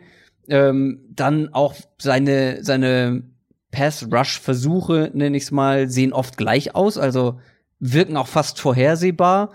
Also in Sachen Pass-Rush hat er mich insgesamt halt so gar nicht beeindruckt, weil er ist für mich jemand, der hat bestimmt eine hohe Baseline durch das, was er kann. Mhm. Und ich meine, er ist ja, ich will ja jetzt auch nicht irgendwie den ganzen Experten unterstellen, äh, dass sie ihn zu Unrecht auf Platz zwei. Ich glaube, Pro Football Focus hat ihn auch auf Platz zwei, viele andere auch. Ähm, er hat mich dann aber insofern enttäuscht, dass ich einfach auch mehr Dominanz erwartet habe. Der, der kontrolliert seinen Bereich, seine Edge konstant. Das ist keiner, wo ich sage, okay, der bringt irgendwie eine gewisse Inkonstant und ein gewisses Risiko mit. Überhaupt nicht, weil der kontrolliert diese Edge konstant, auch vor allem dann im Run-Game. Aber er dominiert sie, finde ich, zu selten. Für das, ja, und dann halt, er dominiert sie im College zu selten. Ähm, und dann weiß ich nicht, inwiefern er dann mit seinen Pass-Rush-Limitierungen, zumindest habe ich das so gesehen, wie das dann in der NFL aussehen könnte. Also wie gesagt, man darf auf keinen Fall, wenn man AJ Panessa draftet, ähm, hoffen, dass der irgendwie ein Edge-Defender, der alle drei Downs outside, also auf Edge spielt, bekommt. Ja, und das, das wundert das mich, dass er dann deine Nummer zwei geworden ist. Ja, wie gesagt, für mich hängt es halt wirklich da extrem davon ab, dass der in die richtige, ähm, in die richtige Defense kommt. Das ist im Prinzip, also das ist, kann man genauso, um mal irgendwie so einen Quervergleich zu schlagen, äh, zum Beispiel über einen T. Higgins sagen, der jetzt ja bei, ich glaube, bei uns beiden die drei war als genau. Receiver. Viel höher ähm, als bei vielen anderen. Genau, aber wenn der in Offense kommt zu einem Quarterback, der den Ball nicht in enge Fenster wirft, dann, dann wird der halt vielleicht der 15. beste Receiver dieser Klasse oder so. Und bei mhm. Epinesa ist es halt, wenn der in eine Defense kommt, die eben auf diese Art Spieler richtig einsetzt, wie es halt sowas wie die Patriots und die Lions, ähm, vielleicht auch die Dolphins jetzt dann, ähm, also die diese Belichick Offsprings quasi machen, dann glaube ich, dass der wirklich ein sehr guter Spieler mhm. sein kann. Er muss halt auch in so eine Rolle reinkommen und deswegen ja. glaube ich, dass viele Teams den auch nicht als Erstrunden-Prospect auf ihrem Board haben werden aber die Teams, für die so diese Art Spieler eben wie Epinesa in Frage kommen, die werden ihn wahrscheinlich als Late First Round oder könnte ich mir vorstellen als Late First Round Grade ähm, irgendwie auf dem Board drauf haben. Ja, also ich glaube, also wenn, der, wenn der Anfang Spieler der bei Runde manchen GMs, äh, ja, dass viele GMs auf so einen Typ Spieler einfach auch stehen. Kann auch sein. Und wenn der ja Anfang zweite Runde, falls er da noch da ist, äh, nach Detroit gehen würde, dann würde es mich so überhaupt gar nicht wundern. Hm. Ja, du hast den Trey Flowers Vergleich angesprochen. Ich habe auch tatsächlich eine zweite Runde bei ihm, aber halt eine späte. Und deswegen ist er dann ja. halt, deswegen, das meinte ich. Dieser, dieser dieser Haufen an Zweitrunden-Spielern, mhm. späte erste Runde bis späte zweite Runde. Meine komplette Top 5, beziehungsweise 2 bis Nummer 6 ist in diesem Haufen mit drin. Und AJ Epinesa äh, hat mich dann halt einfach, glaube ich, auch noch ein bisschen mehr frustriert als ein Gross Matos zum Beispiel. Weswegen, also die sehe ich zum Beispiel, die habe ich sehr eng beieinander. Ähm, aber deswegen ja, ist er dann ist halt null flashy. Also null, ja. Du wirst halt das, das Tape nie, nie anschauen ja. und, und äh, sagen, boah, das war jetzt mal irgendwie ein geiles geiles genau. Tape und, und der sah richtig, hat richtig genau das, gemacht. Genau das meinte ich mit. Er kontrolliert mhm. die ganze Zeit, ein ganzes mhm. Spiel über seine, seinen Bereich, seine Edge. Aber mir fehlt dann halt dann doch noch mal jetzt noch mal, vielleicht fehlt mir wirklich ein bisschen die Flashiness. Ja, vielleicht. Aber ich, das Ding ist halt, mich würde es halt auch überhaupt nicht wundern, wenn der irgendwie in Runde 1 noch geht. Also wenn der, Nein. Äh, ja. sagen wir zum Beispiel mit dem letzten Dolphins-Pick, in der, die haben ja drei in der ersten Runde, wenn er da noch da ist, dass die ihn zum Beispiel nehmen würden, würde mich absolut nicht wundern. Ähm, ja, wird sehr spannend. Ich bin sowieso echt extrem gespannt, wie viele Edge Rusher dann insgesamt in der ersten Runde gehen, weil vom also wie gesagt, viel, viel High, High Ceiling äh, Spieler, aber auch dann so ein gewisses Bust-Potenzial dabei. Mhm. Und da ist halt die, ist natürlich immer spannend, welche GMs sich in welche Spieler vielleicht äh, so ein bisschen verliebt haben und, und ähm, wo dann vielleicht auch für einen gewissen Need äh, overdrafted wird. Also so gesagt, zum Beispiel so ein mhm. Team wie die Seahawks, die wo es ja irgendwie immer mehr so aussieht, als würde Clowney vielleicht doch gehen oder zumindest die Situation extrem in der Schwebe hängt, falls der jetzt Seattle verlässt. Da hätten die natürlich einen gigantischen Need auf Edge. Und ob diese wären ja so ein klassischer Kandidat, um für so ein, äh, für so irgend so ein bisschen Boomer-Bust-Typ ähm, in der ersten Runde zu reachen. Also das wäre ja nicht das erste Mal bei den Seahawks. Wir haben noch nicht über die Top 1 gesprochen. Wir haben die gemeinsam. Wir haben die gleiche Top 1. Wir haben die Top 1, so wie jeder andere eigentlich auch, der sich irgendwie mit diesen Edge-Defendern auseinandersetzt. Und das ist Chase Young. Ohio State. Mhm. Ähm, ich ha, habe das interessanterweise so gemacht, dass ich den fast ganz am Ende geguckt habe. Ich habe den auch ich, ziemlich spät gesehen. Ich ja. wusste ja, was mich erwartet. Ich meine, ja. wenn wirklich alle sagen, wenn alle sagen, das ist eins der besten Edge Defender Prospects, das sie je gesehen haben, dann werde ich, Christoph Kröger, nicht derjenige sein, der sagt, nee, das sehe ich bei ihm nicht. So, da, das wusste ich, dass das nicht passieren wird und deswegen dachte ich, ich gucke mir jetzt alle an und dann lehne ich mich so ein bisschen zurück und genieße einfach. und ja, ich habe schon versucht, dann irgendwie noch äh, die Nadel im Heuhaufen zu finden, aber das war wirklich schwierig. Das Ding ist, ähm, ich habe letztes Jahr zum Beispiel bei Nick Bosa geschrieben, da sieht man sofort, dass es irgendwie äh, Man Among Boys. Also so ein Mann mhm. irgendwie unter Männern. Das fällt sofort auf, der dominiert auf den ersten Blick. Ich finde, Chase Young dominiert nicht auf den ersten Blick. Also nicht im ersten Play, was man von ihm sieht, weil er, glaube ich, auch körperlich dann nicht so unfassbar krass aussieht, wie ich das vielleicht, na, was heißt erwartet? Echt? Ich wusste ja, wie er aussieht. Ja, Moment, Moment, lass mich das erklären. Bin ich gespannt. Ich weiß nicht, ich hatte nicht dieses Man Among Boys Gefühl so, als also ich ihn gesehen habe. Aber wenn kommt das Tape dann, halt so ein bisschen an. Genau, vielleicht habe ich auch als erstes das nicht das perfekte Tape geguckt. Wenn du ihn dann Play für Play beobachtest, dann fällt dir die Dominanz auf. Mhm. Dann siehst du, dass der einfach fast jedes Play gewinnt. Entweder sofort, so wie er sich das vorgestellt hat, nach seinem Plan, oder halt im zweiten, dritten Versuch. Also das, was wir bei manchen kritisiert haben mit diesen Kontern, dass die Leute sich irgendwie festspielen und dass man dann das Gefühl hat, okay, wenn es einmal nicht klappt, dann hat der mit dem Play nichts zu tun. Hast du bei Chase Young nicht. Der kann, egal wann im Down, ein Play gewinnen. Der bearbeitet den Gegenspieler so permanent und der rennt sich eben fast nie fest. Der kann auf so unterschiedliche Art und Weisen gewinnen, der kann mit Speed über Außen gewinnen. Der kann aber auch mit Speed antäuschen und dann mit Power nach innen ziehen. Der kann nur mit Technik gewinnen. Das ist wirklich, wie gesagt, nicht der Man Among Boys. Bei mir steht dann letztendlich ein Alien unter Menschen, weil er ist gefühlt nicht größer, breiter, länger als seine Gegner, wie ich das bei Nick Bosa teilweise irgendwie das Gefühl hatte, sondern er ist schneller, explosiver, stärker und einfach besser in dem, was er tut, als seine Gegner. Und deswegen, ja, das war meine Chase Young Predigt. Das, der Typ ist leider wirklich auch so gut, wie alle sagen. Also zunächst mal finde ich, ist er halt rein körperlich eben gebaut, als hättest du dir einen Pass-Rusher im Labor genau. zusammengestellt. Ähm, ja. Also der hat da wirklich halt alles. Der hat auch die langen Arme. Äh, Chase Young ist groß, hat Power, hat, hat auch diese, diese unglaublich, also zumindest sieht so aus, diese unglaublich starken Hände, ähm, hat Explosivität, hat auch die, die Agilität in den Hüften, um eben auch mal so als Edge-Bender zu gewinnen, auch wenn es jetzt nicht primär sein Spiel ist, aber er kann das auch. Ähm, gelegentlich sogar auch nach innen mal geslidet, wo er auch erfolgreich hatte, natürlich dann viel zu schnell für Guards war, wenn er mal aus einer Defensive Tackle Position heraus attackiert hat.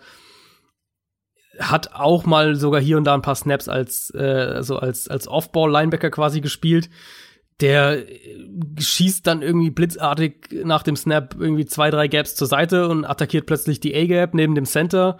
Get-Off ist unglaublich schnell, ähm, hat von beiden Seiten gerusht, also kannst du auch rumschieben der legt sich auch die Blocker wirklich zurecht, die Offensive Lineman, täuscht Moves an, geht dann gefühlt so, oder sieht es aus zumindest mühelos in den Bullrush über und, und dann ist das Play halt vorbei für den Offensive Lineman.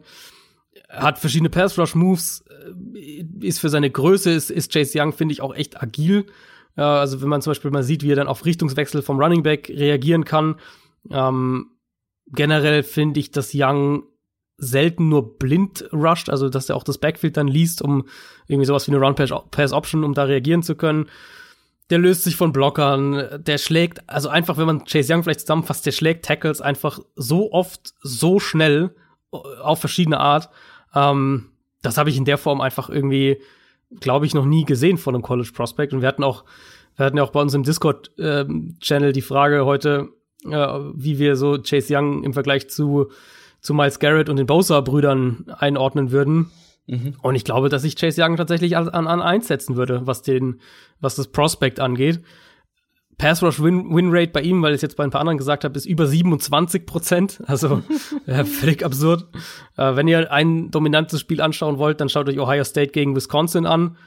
Da wirkte das teilweise wirklich wie irgendwie NFL gegen High School, so grob der mhm. Vergleich.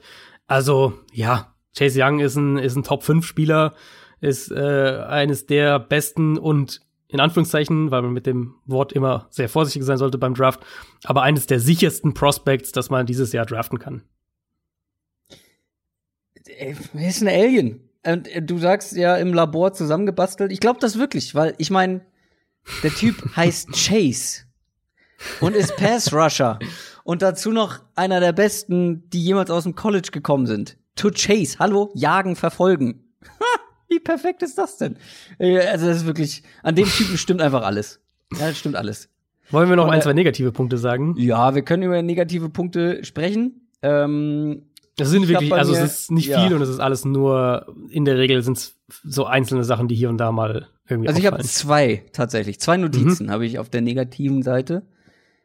Zum einen, im Run-Game habe ich das Gefühl, dass er sich gerne mal irgendwie in die Irre führen lässt ähm, dass er da ein bisschen verarscht wird und dann das Play irgendwie komplett an ihm vorbeigeht. Und wenn das Play nicht in seinem Umfeld stattfindet, ja, dann schaltet er auch sehr schnell ab.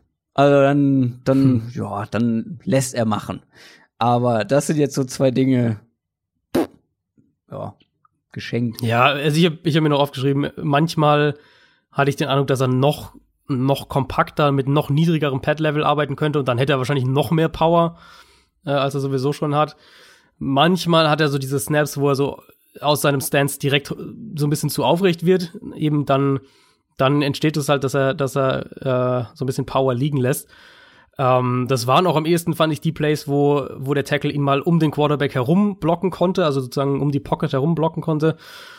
Aber ja, also wir reden von bei Chase Young dann echt schon von so Geschichten wie, dass er äh, manchmal ein bisschen zu aggressiv war, was die, ja. die Snap, das Antizipieren vom Snap angeht ja. und äh, dass er, wenn er sich in Coverage zurückfallen lässt, dass er das vielleicht nicht immer so ganz perfekt macht, aber ähm, ja, wie gesagt, äh, wahrscheinlich mit das sicherste Prospects, äh, dass du dieses Jahr draften kannst. Das war unsere Top 5, unser Ranking und jetzt darf jeder noch mal einen Spieler nennen, über den er sprechen will oder sprechen muss, weil er vielleicht bei anderen überall in den Top 5 ist oder such dir mal einen aus. Ich äh, passe mich dann spontan an. Okay, dann hoffe ich, dass du den anderen nimmst, den ich jetzt nicht nehme. Ähm, also Greenard hast du ja schon zum Glück gehabt, sonst hätte ich den jetzt auch hier in die in die äh, Verlosung reingenommen. Ich habe mir ansonsten mal noch Daryl Taylor von Tennessee aufgeschrieben. Ja. Ähm, der hat eine Drittrunden-Grade bei mir, ist meine Nummer sieben. Das ist einer von denen, ähm, die einfach noch wahnsinnig groß sind. Also Taylor ist so einer, der oft zu schnell reagiert, der oft Plays auch mal falsch liest, der mit seinen Pass-Rush-Moves noch, noch besser, noch, also sein Repertoire da einfach erweitern muss, der so in seinem ganzen Timing besser werden muss. Ähm, aber Daryl Taylor ist auch einer von denen, die halt athletisch alles mitbringen. Also der hat Speed, der hat Quickness, der hat Explosivität. Der hat auch eine, spielt schon mit einer ganz guten Leverage. Ähm, der hat auch die Athletik, um sich mal in Coverage zurückfallen lassen. Ich habe bei Taylor mehrere Snaps gesehen, wo er wo er Running Backs in Coverage auch vertikal verfolgt hat, also in, in, in äh, sozusagen vertikal gedeckt hat. Ähm, der hat sich gelegentlich auch im Slot aufgestellt, also war da echt auch vielseitig. Hat auch, äh, Daryl Taylor hat auch Tackles im Open Field, also ist jetzt keiner, der im Open Field dann irgendwie so völlig verloren ist, wie einige andere in dieser Klasse. Ähm, Bull Rush ist teilweise richtig gut. Hat zum Beispiel, also wenn ich bei, bei äh, Taylor das Georgia Tape mal so als Beispiel wieder nehme, eben mit diesen beiden Tackles, die die ja recht früh gedraftet werden, beide, ähm, hatte er relativ große Probleme insgesamt. Aber mit seiner Power hat er die beiden echt häufiger vor ziemliche Schwierigkeiten stellen können. Pass Rush Win Rate bei ihm ist auch in Ordnung mit 19 Prozent. Guter Anker hat er gegen den Run gezeigt, aber auch hier noch inkonstant. Also ähm, ich mochte bei ihm so die Ansätze, glaube aber halt, dass Daryl Taylor noch eben im Vergleich jetzt zu diesen anderen, die ich in, in ähnlicher, über die ich so ein bisschen ähnlich gesprochen habe, nur positiver wie, wie eben, wie Hito Gross Matos oder Clavon Chason, glaube ich halt, dass Daryl Taylor doch noch deutlich mehr Arbeit braucht. Deswegen habe ich den nur in der dritten Runde, aber von den, von den Anlagen her, ähm, wenn ich den irgendwie so Mitte, späte, dritte Runde drafte, um so, so ein bisschen noch, so ein bisschen Zeit geben kann, dann auch, ähm, glaube ich, dass das ein, ein ganz guter Pass-Rusher werden könnte. Ja, ich steche da komplett mit dir äh, sagt man das so? Sticht. Es sticht. Whatever. Dritte Runde und Top 7 im Ranking. Also ah, okay. genau gleich. Ich fand ihn insgesamt ein bisschen ja schwierig zu greifen insgesamt, mhm. wo wie gut er denn jetzt wirklich ist. Das war dann auch mit sehr viel Inkonstanz verbunden. Ich glaube auch, dass da irgendwo noch Potenzial vorhanden ist, dass er diese physischen Voraussetzungen eigentlich alle mitbringt und auch technisch schon ein paar Sachen mitbringt, aber da könnte noch nach oben was gehen, aber so richtig umgehauen hat er mich eben nicht. Ich habe eigentlich will ich über einen Spieler sprechen, nicht weil ich ihn gut finde, sondern weil ich ihn deutlich deutlich schlechter finde als viele andere. ich glaube, ich weiß über wen. Über den können wir auch noch kurz sprechen, weil ja. das ist echt so ein Name, den glaube ich viele jetzt erwartet hätten. Aber ich möchte an dieser Stelle einmal noch sagen, dass Zach Bourne äh, mhm. bei mir mit in der Top 5 gelandet wäre, ich habe mich dann aber dagegen entschieden, weil das ist so eine Hybridwaffe eigentlich aus so einem Off-Ball-Linebacker, ähm, der halt eigentlich entweder droppt oder direkt Off-Ball aufgestellt ist, aber dann halt auch ganz oft Edge-Rusher gespielt hat. Ist ein sehr explosiver Typ mit ganz viel Burst, ist auch einer dieser, dieser schnellen, dieser dieser Speed Rusher kann er zumindest sein, ist dann aber auch gleichzeitig ein ganz sicherer Tackler im Open Field, gerade im Run Game. Ähm, das ist einer, der unglaublich flexibel ist, macht vor allem in Coverage halt einen sehr, sehr guten Job und deswegen haben ihn viele in ihren Rankings, in ihrer Einordnung bei den Linebackern verortet. Wie gesagt, er hat eigentlich mehr Edge Rusher gespielt im College, aber ähm, da könnte er vielleicht etwas zu schmal und ja, zu zu wenig Masse mitbringen, um das in der NFL dann auch so umzusetzen. Deswegen, wie gesagt, sehen ihn viele so als Off-Ball-Linebacker. Ähm, und ich glaube, ich würde ihn auch eher da, ähm, ja, damit einordnen. Er, wie gesagt, zeigt da eigentlich alles, was er dafür können muss. Ähm, hat dann auch noch ähm, ja, spielt sehr clever, hat seine Augen eigentlich immer im Backfield, reagiert dann auch sehr schnell. Also wie gesagt, er bringt halt eigentlich für diesen Job sehr viel mit, um halt Off-Ball-Linebacker zu spielen. Und deswegen habe ich ihn mal ganz eiskalt gestrichen. Zach Bourne. Also bei mir ist er die Nummer 6, Zach Bourne mit einer Zweitrunden-Grade, Mitte, Mitte, späte zweite Runde, weil er halt sehr spezifisch ist. Also auch wieder einer, der, der längst nicht in jede Defense passt. Ähm, einerseits stimme ich dir zu, der wird sicher auch irgendwie von einigen Teams als Off-Ball-Linebacker gesehen werden. das Problem, das ich halt damit habe, ist, ja, Coverage bei Zach Bourne ist erstmal positiv, aber das allermeiste, was der halt an Coverage gespielt hat im College, und das war nicht wenig, also fast 200 Coverage-Snaps hatte der mhm. ja, über die letzten beiden Jahre, das kam halt dann doch in den meisten Fällen aus der Edge-Position heraus. Also ja, aus so einer äh, Outside-Linebacker, Defensive End-Rolle heraus. Und dann war es halt auch häufig so eine kurze Underneath Zone oder eben die, die, die den Running Back in der Flat decken, kurze, kurzes, irgendwie so eine kurze Route zur Sideline. Also keine hohen Ansprüche sozusagen, was die Coverage mhm. angeht. Aber mhm. das hat er sehr, sehr gut gemacht. Ich glaube halt, dass der aber trotzdem, äh, oder ich sehe ihn nicht in so einer Rolle, wo du einen, äh, einen klassischen Offball, also einen Inside-Linebacker, ähm, regelmäßig irgendwie so auch schwierigere Coverages oder schwierigere Coverage-Aufgaben ähm, gibst. Da hat er beim Senior Bowl auch echt Probleme gehabt, als er eben in diese, aus dieser Off-Ball-Linebacker-Rolle auf den Coverage eingesetzt wurde. Deswegen glaube ich halt, dass Zach Bourne ein Spieler ist, der auch in dieser Hybridrolle in der NFL eingesetzt werden muss. Ja, ähm, ja. Und ich musste ganz, ganz oft bei ihm an Kyle Van Noy denken. Jetzt sind wir schon wieder in der Patriots äh, Defense äh, Geschichte, aber für mich ist Zach Bourne halt ein Spieler, der eine relativ ähnliche Rolle in der NFL einnehmen könnte. Der hat eine, ähm, der hat als Pass Rusher auf jeden Fall das Potenzial, ja, physische Limitierung und deswegen ist er auch kein kein Fulltime Edge äh, der muss, glaube ich, halt in der Defense, die sehr, sehr flexibel und, und variabel ist und wo er eben, sagen wir mal, den Großteil der Snaps wahrscheinlich in irgendeiner Art äh, als Edge Rusher eingesetzt wird oder der, auf der Edge eingesetzt wird, aber dann halt auch mal ein paar Snaps als Aufbau-Linebacker und sich in Coverage zurückfallen lässt und als Blitzer eingesetzt wird und all diese Sachen. Also so ein bisschen eben Calvin Neu in der Patriots-Defense die letzten Jahre. Das ist bei ihm schon die, die Rolle, in der ich ihn sehe und das ist halt sehr, sehr spezifisch und deswegen muss ich sagen, habe ich mich auch ähm, schwer getan mit, mit der, der, der Einschätzung für Zach Bourne und, und der Analyse und wo ich ihn dann sehe. Ja, genau. Wenn halt, also wenn halt die Defense passt, finde ich ist zweite Runde in Ordnung, weil das, dann kann er eine wertvolle Rolle einnehmen. Mhm. Ähm, aber so dieses, wo, dass ich ihn, also ich habe ihn teilweise irgendwie auf in Rankings so als Nummer drei, Nummer vier Edge Rusher gesehen, da sehe ich halt dann irgendwie doch wieder nicht, weil da hat er halt einfach nicht äh, die Power und, und hat nicht die Länge und nicht die Physis und viel zu häufig haben dann halt doch Tackles mit langen Armen ihn dann kontrollieren können. Ähm, deswegen muss er in die richtige Rolle, Zach bauen, aber wenn er in die, in die richtige Rolle reinkommt, dann finde ich, kannst du den in der zweiten Runde draften.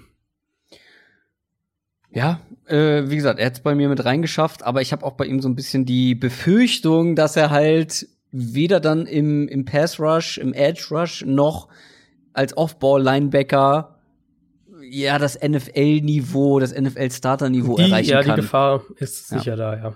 Lass uns ganz kurz noch, wir sind echt schon äh, in der Zeit etwas fortgeschrittener.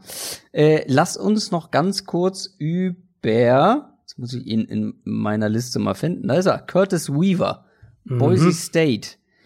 Das ist einer, der in ganz vielen Listen, Rankings, Big Boards und so weiter unfassbar hoch ist. Und ich mhm. kann es beim besten Willen nicht verstehen. Ich habe keine Ahnung, wie der bei manchen so hoch sein kann. Selbst bei Pro Football Focus, wo ich es am wenigst, wenigsten erwartet hätte, einfach was den Spielertyp angeht, ist er unfassbar hoch. Ähm, das ist jemand, der hat sehr auffallend gute Statistiken im College über zwei Jahre mhm. bei Boise State ähm, produziert. Aber und ich habe echt extrem viel erwartet, als ich dann die Tapes angemacht habe. Aber was ich dann gesehen habe, hat mich teilweise schockiert. Also der spielt mit zu wenig Einsatz in, für meinen Geschmack. Zu wenig Power, zu wenig Speed. Ja, er gewinnt regelmäßig, weil er richtig gute, starke Hände hat. Aber also die Athletik, das wirkt, als würde da ein schlaffer Sandsack rumlaufen. Sieht aus wie ein Defensive Tackle. Mhm dann seine Cleverness oder nennen wir es Football IQ wirkt wirklich, ja, unterdurchschnittlich. Das, was er da macht, wirkt teilweise komplett planlos. Also es gibt eine Reihe von völlig, völlig absurden random Spin-Moves, wo das habe ich mir auch aufgeschrieben. Wo es keinen Grund gibt, jetzt einen Spin-Move zu machen. Ja, er dreht sich eigentlich einmal vor dem Tackle im Kreis und ist genauso weit wie vorher. Und ähm, verliert zum Teil noch bei seinen Spin-Moves die Balance. Genau, also Einsatzwille, Athletik, Football-IQ, äh, das ist wirklich äh, teilweise absurd und wie gesagt, ich, ich, ich verstehe es nicht. Also wenn jemand von euch da draußen großer Curtis Weaver Fan ist, ich weiß, dass du es höchstwahrscheinlich auch nicht bist, der mich jetzt irgendwie überzeugen kann. Ähm, sagt mir gerne, was was an dem so toll ist. ähm, also ich habe ihn auf ähm, als Nummer 8 und dann ähm, Mitte Ende dritte Runde. Das ist meine Grade für Curtis Weaver. Du hast das Negative das meiste schon gesagt eben. Also Athletik ist sicher der große Punkt. Er hat, der hat keine Flexibilität, keine Agilität, der ist nicht explosiv der kann halt gerade ausarbeiten, nach vorne und nach hinten, aber halt alles darüber hinaus ist im Prinzip echt ein, ein großes Fragezeichen. Ähm, ich habe mir bei ihm so ein bisschen aufgeschrieben, dass der wurschtelt sich oft eher so durch und so gewinnt er auch, auch irgendwie, also überraschend, dann doch überraschend häufig. Also hat, kommt halt wirklich auch zu Sex auf, auf diese Art und Weise. Ähm, und ich glaube halt ein Grund, dass zum Beispiel Pro Football Focus bei ihm so hoch ist, sind eben die Werte, die er hat. Also es ist nicht die Total Stats, sondern dass der ganz viele Snaps gewinnt als Pass Rusher. Also wenn wir jetzt einfach mal schauen, bei ihm die Pass Rush Win Rate war letztes Jahr bei fast 23 Prozent. Das Jahr davor war es noch extremer bei über 30 Prozent. Also er hat halt enorme Werte in der Richtung, aber hat halt im College auch einfach nicht die das Niveau an Tackle-Gegnern in der Regel gehabt bei Boise State. Und ich glaube, dass der nicht den Mangel an Athletik ähm, so einfach auf, ausgleichen kann und dass man das auf die NFL übertragen kann. Der ist primär ein Techniker und kein Athlet und dann ist ganz klar ein Ceiling nach oben. Deswegen in der dritten Runde finde ich den okay.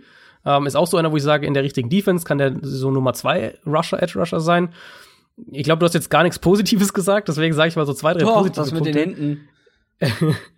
ähm, äh, also ich fand, dass der schon teilweise einen guten ersten Schritt hatte, auch wenn ich sage, er ist nicht explosiv, aber du kannst ja trotzdem einen guten Get-Off haben, auch wenn du jetzt nicht als Spieler per se explosiv bist. Ähm, ist bei ihm dann halt wahrscheinlich einfach eine Mischung aus Technik, Antizipation, Timing. Da zwingt er dann Tackles schon teilweise früh, sich tiefer fallen zu lassen. Ähm, ich finde, dass Weaver gut durch enge Gaps kommt. So halt auch oft gewinnt. Das ist das, was ich meine. Der wurschtelt sich oft durch, dass er oft dann durch enge Gaps irgendwie gekommen ist. Ähm, was habe ich sonst noch bei ihm? Also Ja, ist, guck mal, da wird's schon dünn. er wird schon, wird's schon ein bisschen dünner. Ähm, hat, du hast schon gesagt, er hat teilweise, finde ich, wenn er eben in Coverage, wenn er in Coverage sozusagen äh, Straight Line Coverages, also er lässt sich einfach zurückdroppen und muss nur dann, muss dann so einen bestimmten Bereich eben covern. Da hat er schon auch, finde ich, ganz gute Awareness gezeigt. Also er hat zum Beispiel eine, eine wirklich spektakuläre Interception gegen Colorado State gehabt.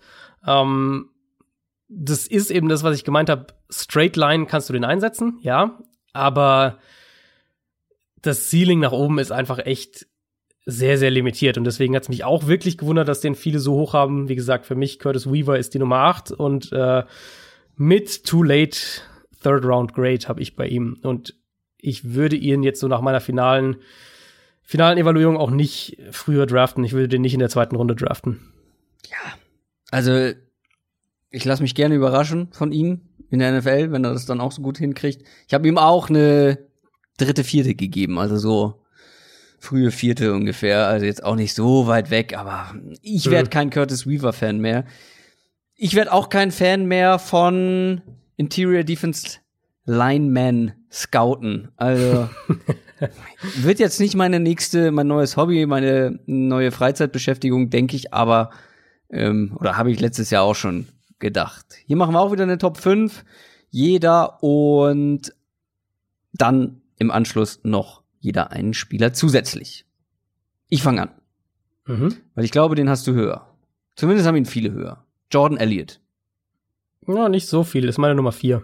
Ah, guck mal, dann können wir das in einem Abwasch machen. Jordan Elliott, Missouri. Ähm, ich finde, bei ihm ist dieses Durchwursteln, was du gerade bei Curtis Weaver gesagt hast, irgendwie auch ein bisschen zutreffend. Ich habe mir, oder ich habe irgendwo das Wort slippery bei ihm gelesen. Mhm. Das trifft's eigentlich, ja. Das trifft es perfekt.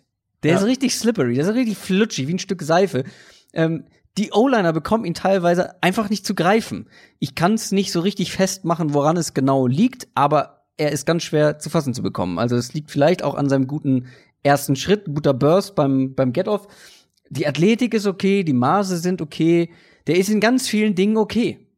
Und dann auch ist er noch dazu noch sehr konstant, hat sich auch insgesamt Mhm. im Laufe des Jahres ähm, ganz gut gesteigert.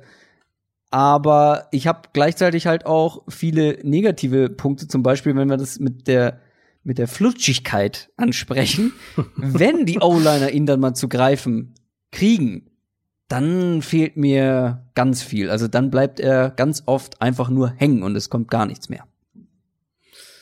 Ähm, dann mache ich jetzt einfach mit dem Negativen erstmal weiter, bevor ich zu meinem Positiven komme. Ich finde, dass sein Get-Off teilweise zu langsam ist. Ich finde, dass Ach, sich den fand ich, Elliott Den fand ich sogar ganz okay eigentlich.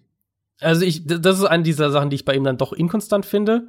Ich glaube, es ist auch eher eine Timing-Geschichte als eine physische Sache. Ich glaube, mhm. er kann beim Get-Off gut werden, ähm, aber er, das Timing passt halt oft nicht. Dann habe ich mir notiert bei Elliott, dass er sich für meinen Geschmack dann doch wieder zu häufig so aus einem Play, aus einem, gerade aus, aus Run-Plays auch hat rausblocken lassen. Was vielleicht auch eine, vielleicht ist es eine Timing-Sache, vielleicht ist auch eine technische Sache bei ihm. Äh, das würde ich auch nicht ausschließen fand, dass er am gefährlichsten wirkte Elliot auf mich so als Gap-Shooter. Ähm, also vielleicht auch so ein Begriff, den man mal kurz erklären kann, weil ich den sicher häufiger noch bei den Defensive Tackles sagen werde. Also Gap-Shooter einfach heißt, dass er eine Gap attackiert. Also Gap eben Raum zwischen zwei Offensive Linemen, zum Beispiel zwischen dem Center und dem Guard ist es die A-Gap, ähm, wo man dann unterscheidet zwischen One-Gapping und Two-Gapping. One-Gapping eben attackiert die eine Gap, Two-Gapping heißt ein Spieler, der zwei Gaps kontrolliert sprich für zwei äh, mögliche Lücken sozusagen auch verantwortlich wäre. Also Two-Gapper sind eher äh, Spieler, die Platz schaffen für andere und One-Gapper sind eben Spieler, die selbst attackieren. Aaron Donald wäre so der klassische One-Gapper. Ähm, Jordan Elliott für mich einer, der in dieser One-Gapper-Rolle eben so als Gap-Shooter, Gap attackiert. Da könnte der, glaube ich, so vom, vom, von Woche eins in der NFL gefährlich sein.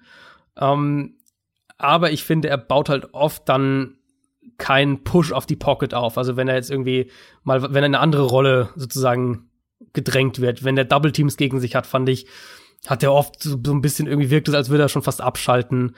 Ähm, wie gesagt, bei Runplays hat er sich oft nicht, nicht gelöst. Also für mich kein Spieler, der als Two-Gapper eine Rolle hat in der NFL. Mhm. Aber halt Jordan Elliott für mich einer, der sehr wohl Power hat, der Länge hat und die auch gut einsetzt. Ähm, der für einen Defensive Tackle echt auch eine gewisse Agilität mitbringt. Der hat auch teilweise äh, außen in der Line mal gespielt. Der hat äh, wirklich auch dominante Pass Rush Snaps auf Tape. South Carolina habe ich mir da unter anderem aufgeschrieben, wenn ihr euch ein Tape mal von ihm anschauen wollt.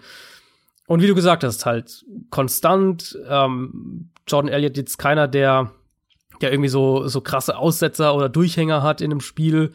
Mm, hatte an sich auch eine, einige gute Tests bei der Combine. Also ich glaube, das Potenzial bei Elliott ist da, ein überdurchschnittlicher Defensive Tackle zu werden. Ich sehe ihn halt, wie gesagt, im Moment, für mich ist er die Nummer vier. Ich habe ihn späte zweite Runde und ich glaube, dass er für den Augenblick noch eher so Richtung durchschnittlicher Defensive Tackle geht, mit dem Potenzial für mehr. Also ich fand sein, ich, ich fand sein Tape eigentlich gut, glaube aber halt, Jordan Elliott hat ähm, hat einfach noch äh, äh, Potenzial für Verbesserung, aber ich glaube, er kann sich auch noch verbessern. Dann sind wir da gar nicht weit auseinander. Bei mir ist auch eine zweite Runde, weil ich habe es ja gesagt, auch bei den Defensive Tackles gibt es nach den mhm. beiden Top Prospects einen riesen, eine Riesengruppe aus so zweite, dritte Runde Prospects und ja. Jordan Elliott gehört für mich mit dazu. Deine Nummer vier, meine Nummer fünf. Wer ist denn deine Nummer fünf? Wer ist noch dahinter? Meine Nummer fünf ist Ross Blacklock von TCU. Ja, den, den ja. hab kompletter Enthusiasmus. Ja. Ähm, den habe ich auch in der späten zweiten Runde, also ähnliche Range wie Jordan Elliott. Darf ich da einen ähm, kleinen Fun Fact äh, zum Start einschieben? Sehr gerne, sehr gerne. Jimmy Blacklock ist sein Vater und der ist Head Coach der Harlem Globetrotters. Ist es so? Ja. Ich habe sogar noch mal gegengecheckt. Ich habe es irgendwo gelesen. Da muss ich nachprüfen, ob das, ob das wirklich stimmt. Das ist so. Äh, die ganze Familie ist, ja ist eine Basketballfamilie. Und äh, Jimmy Blacklock hat auch wohl bei den Harlem Globetrotters gilt da als Legende und ist jetzt Head Coach. Da siehst du mal. Ich dachte, jetzt kommt irgendein schlechtes Wortspiel, ehrlich gesagt. Nein. also das war völlig absurd. Der kommt später bei einem anderen Spieler. Natürlich. Ähm, also Ross Blacklock, TCU, für mich auf jeden Fall erstmal einer, der mit Athletik punktet. Wenn man sich auch seine Tests anschaut, die bestätigen das auch, war äh, generell bei der Combine, gerade auch was die Sprints und, und Explosivitätsdrills angeht, war er sehr, sehr gut. Finde ich, überträgt sich auch auf sein Tape. Ähm, ich fand, dass Blacklock Flexibilität hat, dass der Explosivität hat, dass der bei, bei Stunts und solchen Geschichten auch gut aussieht und da auch gewinnt, ähm, wo er dann halt auch den Tackle ganz schnell schlagen kann, wenn er nach außen zieht, wenn er ähm, vom Guard-Spot äh, plötzlich irgendwie dann in, die Mitte zieht und dann den Center attackiert, auch mal, auch teilweise wirkt es zumindest so teilweise auch improvisierte Plays oder zumindest ähm, Delayed Plays, da kommt er auch oft mal durch. Ich habe mir aufgeschrieben, dass der einige wirklich brutal schnelle Get-Offs auf Tape hat, also wo er wirklich sehr, sehr gut aus seinem Stance rausgekommen ist. Oft zu schnell einfach dann zu beweglich auch ist für für äh, Interior Offensive Linemen. Also wenn ihr euch mal einen bei ihm was anschaut, der Sack, den er gegen Purdue hatte, da lässt er einfach den Center komplett stehen mit einem Move und der Center läuft wirklich ins Leere. Ähm, Ross Blacklock macht Plays spät im Down, also auch der Motor ist da, der hat Power, der hat Größe. Im Prinzip finde ich einer so, wo du sagst, der, der macht, der checkt so viele Boxes von dem, was du dir von so einem äh, guten Defensive, Interior Defensive Lineman wünschen würdest. Der äh, baut auch Kraft auf. Der hat, der war auch einer, fand ich, der wirklich auch mal Double Teams häufiger nach hinten schiebt. Ähm, hatte zum Beispiel einen Tackle for Loss im Spiel gegen Baylor, wo er einfach so durch ein Double Team durchgeht. Also auch da wirklich sieht man die Power bei Blacklock auch auf dem Tape. Ähm, für mich einer, der, der auch eben in diese Pocket-Pusher-Rolle eben eher geht, als jetzt zum Beispiel Jordan Elliott. Mhm. Ähm, Blacklock eben hat auch viel Two-Gapping gespielt für TCU, kann aber eben auch also hat die Möglichkeit eben, wie gesagt, mit dem, schnellen, mit dem schnellen Get-Off, auch mit der Athletik, eben in Gaps reinzuschießen. Also da ähm, ist er schon auch vielseitig und deswegen ein Tape, das ich eigentlich, das mir eigentlich ganz gut gefallen hat. Und ich habe ihn späte zweite Runde, ähm, könnte mir vorstellen, dass der sogar auch in der dritten Runde dann in der Realität noch zu haben ist. Ja, da hätte ich ihn in der dritten. Ist, glaube ich, bei mir am Ende auf der sieben gelandet. Ich habe bei Defensive Tackles grundsätzlich einfach die lieber, die noch einen gewissen Value mehr mitbringen im Pass Rush.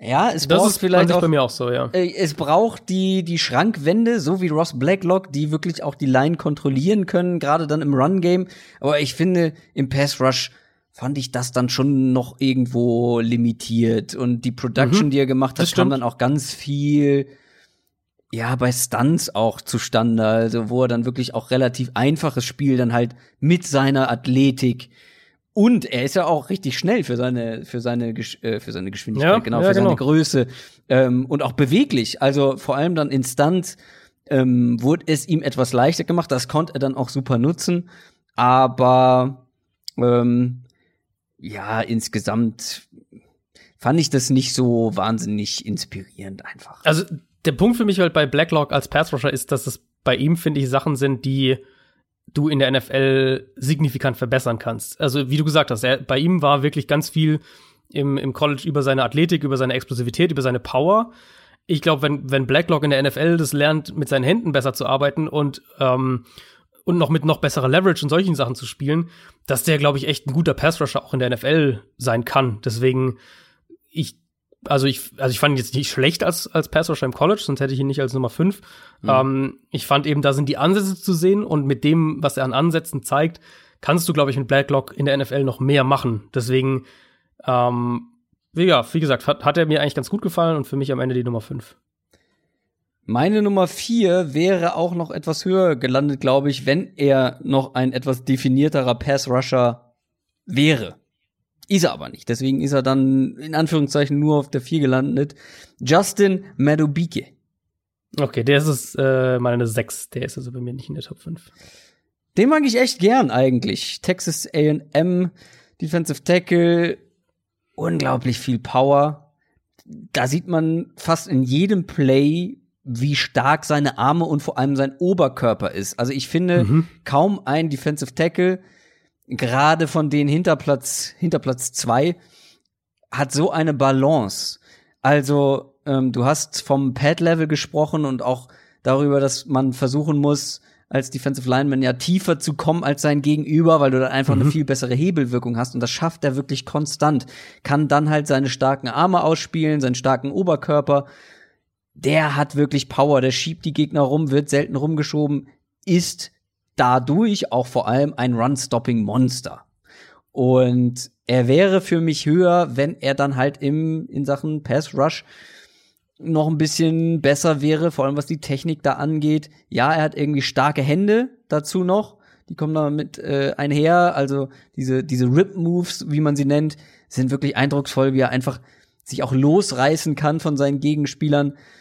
Ähm, bringt physisch eigentlich auch alles mit. Dazu noch eine richtig gute Combine gehabt, also athletisch auch noch was drauf. Aber wie gesagt, Pass Rush irgendwo limitiert. Ja, er hat einige, einige Sacks produziert, aber auch bei ihm ist es so, dass er viel durch einfache Rushes bekommen hat, wo andere die Arbeit gemacht haben und er dann abgestaubt hat sozusagen. Ähm, sonst wäre er echt noch höher geworden. Ich mag den eigentlich sehr gern, Justin Madubike. Äh, mir war der in der Summe einfach zu inkonstant, muss ja, ich sagen. Das ist auch noch ähm, ein weiterer Punkt. Mhm. Ja, also du hast recht, Madubike hat auf jeden Fall sehr positive Tapes und, und auch sehr, oder sagen sehr positive Momente. Aber dann hat er halt echt auch Tapes, die, wo du denkst, boah, da schau ich jetzt gerade irgendwie so einen Fünftrunden Defensive Tackle an. Hm. Ähm, ich finde, er hat halt keine sonderliche Reichweite und auch keine sonderliche Masse. Deswegen ist er schon mal limitiert in dem, wie er in der Defensive Line gewinnen kann. Und mir zum, ist er dann doch deutlich zu häufig an Blocks einfach hängen geblieben. Also wenn der, wenn der Block mal saß, dann hat er sich viel zu häufig, fand ich, nicht mehr gelöst davon. Mm, Get Off fand ich zu inkonstant, dass er teilweise echt langsam vom Snap erst losgekommen. Balance fand ich inkonstant, also dass er dann teilweise in einem Play überhaupt kein Faktor ist, weil er, weil die Balance nicht passt. Ähm, teilweise, wenn er mal auf Edge, also er hat auch, wurde auch viel rumgeschoben in der Defensive Line, der hat Nose Tackle, der hat, der hat äh, äh, Three Technique, also zwischen, zwischen Guard und Tackle und auch noch outside des, des Offensive Tackles gespielt in, in der Base Defense. Ähm, wenn er mal outside gespielt hat, hatte der wirklich auch Snaps, wo er von einem Tight End geblockt und kontrolliert wurde. Und sowas siehst du halt von, von den, von den Top Defensive Tackles, zu denen wir später ja noch kommen. Da siehst du das halt einfach nicht. Wenn die mhm. gegen den Tight End da irgendwie standen, dann war es halt vorbei. Ähm, deswegen, für meinen Geschmack, Madubik zu viele Plays auf Tape, wo er einfach komplett rausgeblockt wurde, wo er keinen Zugriff bekommen hat, ähm, wo er irgendwie auch mal gegen einen Guard oder einen Tackle irgendwie so komplettes Nachsehen hatte.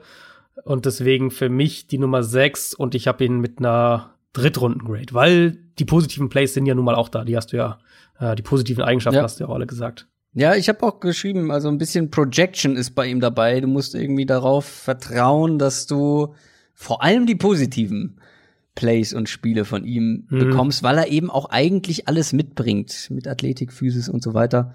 Bei mir ist es eine zweite Runde geworden. Deine Nummer vier. Äh, meine Nummer vier ist John Elliott. Die hatten wir ja schon.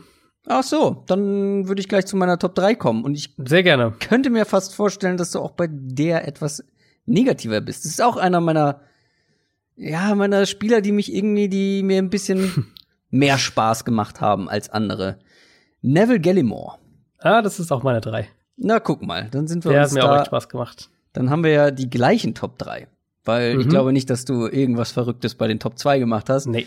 Neville Gallimore, Oklahoma, ähm, ist jemand, der auffallend schnell, beweglich, mhm. explosiv, vor allem für seine Masse ist. Also ich habe es unterm Strich Antritt genannt, weil es ist wirklich eine Mischung aus eben Schnelligkeit, dem Get-Off ähm, und dann noch dazu irgendwie dieser Beweglichkeit. Also der ist echt flott unterwegs bei so Stunt-Moves und ich habe auch den ein oder anderen richtig sharpen Spin-Move gesehen.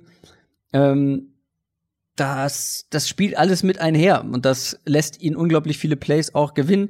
Dazu was er mit seinen Händen macht. Kontinuierlich bearbeitet der mit den Händen seine Gegner, schafft sich damit immer wieder richtig gut Platz und das fehlt mir wirklich bei dem einen oder anderen Spieler, ist einer, wo wirklich auffallend ist, dass der wirklich immer alles gibt, dass du, der geht immer 100 Prozent rein. Mhm. Fehlt mir wirklich bei einigen Defensive Linemen, so, ähm, ist jetzt vielleicht nicht unbedingt kriegsentscheidend, ähm, je nachdem, wenn sie es halt in der NFL limitieren können, aber bei ihm war es wirklich sehr positiv auffällig, dass der wirklich, ja, ähm, ja der will jedes Play Der hat aber viele, viele Plays auch spät im Down. Also genau, so der gibt auch nicht auf. Deflections und, und, das, und ja. solche, also Scramble Stops, der hatte einen, äh, ich glaube, es war gegen Joe Burrow sogar ein Sack, auch richtig spät im Down. Also der, das ist wirklich so einer, der das komplette Down durchzieht. Genau, und das schafft er halt auch vor allem, weil er die ganze Zeit weiter mit seinen Händen arbeitet. Manche hängen sich irgendwie mhm. auf und dann genau, ja. wissen sie nicht mehr so richtig weiter und er arbeitet wirklich kontinuierlich und hat auch sehr starke Hände, mit denen er es eben machen kann.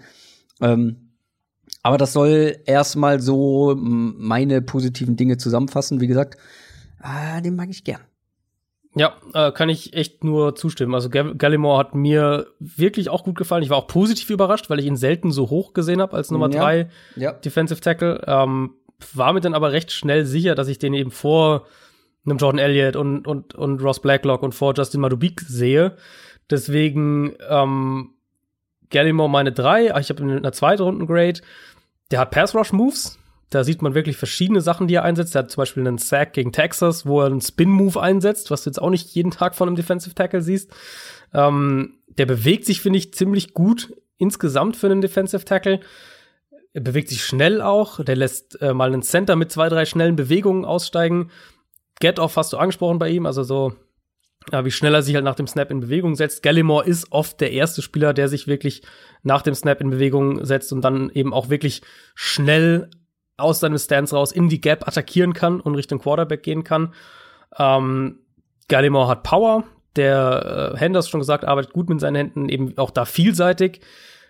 Der, das ist für mich einer, den du eben so als Nose Tackle, Interior Lineman mit Value als Pass Rusher halt einsetzt. Und das ist auch seine Rolle äh, in der NFL. Das ist jetzt keiner, den du den du äh, für Two-Gapping irgendwie einsetzt, der da irgendwie die Leinen halten soll mit seinem Anker und, und äh, Platz für andere schafft, sondern Gallimore ist für mich wirklich auch einer, der attackiert. Ähm, Motor hast du angesprochen, löst sich von Blocks gut, gewinnt oft als Pass-Rusher. Also bei dem sind die positiven Sachen schon sehr, sehr das, was du auch in der NFL heute haben willst. Eben Value gegen den Pass, äh, verschiedene technische Moves als Pass Rusher, aber eben auch die Athletik dann, also so das Gesamtpaket so ein bisschen. Was mochte ich nicht so bei Neville Gallimore? Unter anderem fand ich, dass der, das ist einer, der, der noch mit mehr oder mit tieferer Leverage attackieren könnte. Das hat ihm auch häufig gegen den Run dann Probleme bereitet. Ähm, der hat immer wieder mal Snaps auch auf Tape, wo er gerade gegen den Run komplett die Orientierung verliert, also überhaupt keine Ahnung hat, wo der Ball ist. Ähm, wie gesagt, für mich keiner, der irgendwie jetzt, der als Two-Gapper eingesetzt wird, auch Double Teams bereiten Gallimore häufiger oder größere Probleme, als man es jetzt so von so einem traditionellen Nose-Tackle vielleicht erwarten würde. Ähm, manchmal ist er ein bisschen zu übereifrig, dann geht er zu tief in, also oder explodiert zu sehr in seine Gap und ist dann zu weit quasi das Feld runter, dass er schon an der Pocket vorbei ist und keinen Zugriff mehr auf den Quarterback kriegt. Agilität ist nicht sein Spiel. Ähm, aber insgesamt glaube ich, wenn du den in der zweiten Runde draftest, so Mitte, vielleicht so Mitte bis zweite Hälfte der zweiten Runde, ähm, kriegst du, glaube ich, mit Neville Gallimore einen Defensive Tackle, der Value mitbringt, wo du ihn in der heutigen NFL haben willst. Ich würde sogar in der frühen zweiten Runde da schon zuschlagen. Ähm, hab bei den negativen Punkten viel von dem, was du gesagt hast, unter Hit or Miss zusammengefasst. Also es ist halt sehr auffällig, dass er entweder derjenige ist im Play mit dem Quarterback Pressure oder der am weitesten weg ist vom Geschehen. das hat mich halt so ein bisschen, ja, so ein bisschen Fragen zurückgelassen, woran das jetzt liegt. Du hast einige Sachen erklärt, warum das ist, aber trotzdem, das war so ein bisschen, ja, auch unerklärlich für mich, warum er in manchen Plays so super dominant aussieht und dann gar nichts irgendwie mit dem Ausgang des Plays zu tun hat. Ja, vielleicht ist es also Vielleicht ist es auch zum Teil eben dieses, wenn er, ähm, wenn er halt nicht mit der Leverage, mit der richtigen spielt, dann kriegt er halt auch Probleme, was Power angeht und dann bleibt halt auch mal hängen. Mhm. Und wie gesagt, mhm. Agilität ist bei ihm auf jeden Fall ein Thema. Also das ist jetzt keiner, den du, ähm, den du irgendwie auf sonderlich viele Stunts schickst, wo er irgendwie zwei Gaps zur Seite muss, um dann zu attackieren. Das kann, das kann Neville Gallimore nicht. Und das hat die Combine ja auch, äh, hat es ja auch bestätigt. Die Agilitätsdrills, ja, die waren bei ihm ja brutal dafür schlecht. ist er eine überragende ähm, überragende 40 Yards gelaufen für einen Ja, explosiver Spieler. Es ist, es ist halt wirklich ein explosiver. Es ja. ist halt wirklich ein explosiver Spieler, ähm, aber keiner, der also du kannst ja ein explosiver Spieler sein und dich trotzdem nicht gut bewegen. Und das ist bei ja. ihm so ein bisschen der Fall. Dann bin ich jetzt sehr gespannt auf die beiden ersten, weil das ist echt schwer. Das ist schwer. Es gibt trotzdem eigentlich eine Konsens Top 1. Ähm, hm den fast alle auf der Eins haben. Ich vermute, dass wir den beide nicht auf der Top 1 haben. Meine Nummer zwei ist Derek Brown. Ja, ist bei mir auch so. Und vielleicht muss man da irgendwie auch ein, zwei generelle Sachen mal noch sagen. Einfach um das mal, um dem so ein bisschen eine Einordnung zu geben, damit man auch versteht, warum man manche Sachen argumentiert. Also ihr werdet Derek Brown oft in Big Boards irgendwie in der Top 5 sehen oder ähm, irgendwie als wirklich, wo, wo Leute sagen, der muss eigentlich, keine Ahnung, an drei zu den Lions gehen oder sowas. Und Derek Brown ist ein absolut fantastischer College-Spieler und da würde ich absolut nichts drauf kommen lassen. Das College-Tape von dem ist Wahnsinn zum Teil. Ähm, das Problem bei Derek Brown, wenn wir vom Draft sprechen, ist seine NFL-Projection. Und wer vielleicht, es mag sein, dass Derek Brown ähm, dieses Unicorn ist, dieses Einhorn, das ist der Spieler, der mit dieser Masse und diesen Maßen ähm, auch in der NFL so dominant sein kann und auch in der NFL vor allem, und jetzt kommen wir zum kritischen Punkt, vor allem so ein dominanter auch Pass-Rusher sein kann. Hm. Weil im College war er richtig, richtig hm. stark, auch als Pass-Rusher. Er wäre halt aber auch damit wirklich so ein Unicorn. Das gibt's einfach so in der NFL quasi nicht. Ein Spieler mit diesen extremen Maßen, dass der ein konstanter Pass-Rusher in der NFL ist. Und daher kommen so ein bisschen die Bedenken, die ich auf jeden Fall auch habe und ja. weswegen ich ihn dann letztlich nur als zwei gesehen habe. Ich habe die beiden auf meinem Big Board einen Spot auseinander, also direkt nebeneinander. Ähm, ich habe sie beide in der Mitte der ersten Runde, die beiden Defensive Tackles, die hm. beiden Top Defensive Tackles. Ähm, aber bei Derek Brown muss man eben einfach im Hinterkopf behalten, was von dem, was wir auf College Tape gesehen haben, überträgt sich auf die NFL. Und wenn er diese Dominanz, die er im College hatte, wenn er die einigermaßen auch auf die NFL übertragen kann und wenn er da dieses, dieses Unicorn wird, dann wird er auch einen enormen Value mitbringen, weil er dann halt auch ein Pass Rusher ist. Die Gefahr halt, die einige bei ihm sehen, und ich kann das, oder das ist auch mein Eindruck, das ist auch die Gefahr, die ich sehe, ist eben, dass wir von einem Spieler reden, der vielleicht ein Elite, Elite Run Defender wird aber gegen den Pass halt in der NFL dann nur einen überschaubaren Impact hat. Und dann, da reden wir halt von so Spielern äh, wie in Damon Harrison zum Beispiel. Ähm, wirklich Elite Runstopper. Ein bisschen Value auf jeden Fall auch da als Pass Rusher, aber es ist eben nicht ihre, ihre Go-To-Move sozusagen. Es ist nicht das, was sie auszeichnet. Und das, da ist halt dann der Value in der NFL einfach schon doch wieder zu einem gewissen Grad überschaubar. Und deswegen würde ich ihn eben nicht mit einem Top 10 Pick im Draft holen, weil da will ich einen Spieler, der mehr Value mitbringt. Und wie gesagt, vielleicht wird Derek Brown ja dieses Unicorn. Mich würde es freuen, weil das College Tape hat brutal viel Spaß gemacht. Auf der einen Seite bin ich sehr stolz, dass in meinen Notizen quasi genau das Gleiche steht. Auf der anderen Seite äh, hast du jetzt schon sehr viel eigentlich gesagt von dem, was bei mir halt steht. Ähm, meine, meine, meine, ähm, ja, meine Zusammenfassung ist, der ist im College ein anderes Kaliber gewesen, gerade in Bezug auf Körpergröße und Power, kann auch mit Technik gewinnen. Mhm. Und jetzt Zitat, aber den Top 10 Hype sehe ich nicht. Und jetzt, deswegen bin ich stolz, für mich halt zu sehr nur ein Run-Stopping Defensive Tackle und dann müssen wir über Positional Value sprechen. Und das wäre quasi meine Überleitung zu dir gewesen. Ja. Die hast du jetzt vorweggegriffen. Das ist auch vollkommen in Ordnung. Ähm, vielleicht muss man noch ein, zwei Sachen sagen, warum er denn oder wie er denn ein anderes Kaliber im College ist. Also du hast es gesagt, ähm, mit diesen Maßen, das ist wirklich ein Berg von Mensch. Der hat unglaubliche Absolut. Power, das ist rohe Gewalt, die da herrscht. Also es macht schon Spaß, dieses Tape anzugucken. Und ich finde es auch Wahnsinn, wie sich so ein Koloss durch eine Offensive Line ja. wursteln kann. Also ja. auch da ist diese, wie habe ich es vorhin genannt, Flutschigkeit irgendwie eine, eine Rolle. Und das ja. kannst du bei diesem Spieler eigentlich nicht erwarten. Nee. Er ist im College sehr dominant im Passing Game, macht wirklich permanent Druck, schiebt seine Gegner durch die Gegend, wie er will. Alles schön und gut, aber und da würde ich jetzt alles noch mal wiederholen, was du, was du gesagt hast. Das, das muss ich nicht. Ähm, er ist halt dann doch, ja, vielleicht aufgrund seiner Größe im Passing Game limitiert. Trotzdem, ich habe ihn auch, äh, ich habe ihm auch einen First Round Grade gegeben, weil der wird dir unglaubliche, eine unglaubliche Stabilität in der Mitte der Defensive Line geben. Mhm. Gar keine ja. Frage, aber er wird nicht der nächste ja. Aaron Donald, glaube ich. Also vielleicht, aber ähm, das ist der Punkt, ja. er wird nicht der gleiche Spielertyp ähm, und er wird deswegen wahrscheinlich auch nicht die gleiche Production wie ein Aaron Donald ähm, ja irgendwie in der NFL haben können. Also ich muss wirklich sagen, das, das Tape von Derek Brown hat mir wirklich, wirklich viel Spaß gemacht, das zu schauen. Ja. Und das ist halt bei ihm, klar, es ist einmal, ist er ein absolutes Monster, was äh, die Run-Defense angeht. Aber er ist halt, im College war er wirklich auch ein dominanter Pass-Rusher in dem, was er gemacht hat. Also ich habe es ja vorhin gesagt, mit einer äh, Pass-Rush-Win-Rate, die besser war als einige von diesen Edge-Rushern, die wir jetzt gerade besprochen haben. Hat, also fast 14 Prozent waren es bei ihm. Das ist für einen Defensive Tackle echt sehr, sehr ordentlich. Und bei ihm reden wir ja nun mal auch von Auburn, das heißt, wir reden auch von, von starken Gegnern, starke Conference. Ähm, der baut natürlich eine enorme Kraft im Play auf, überhaupt keine Frage.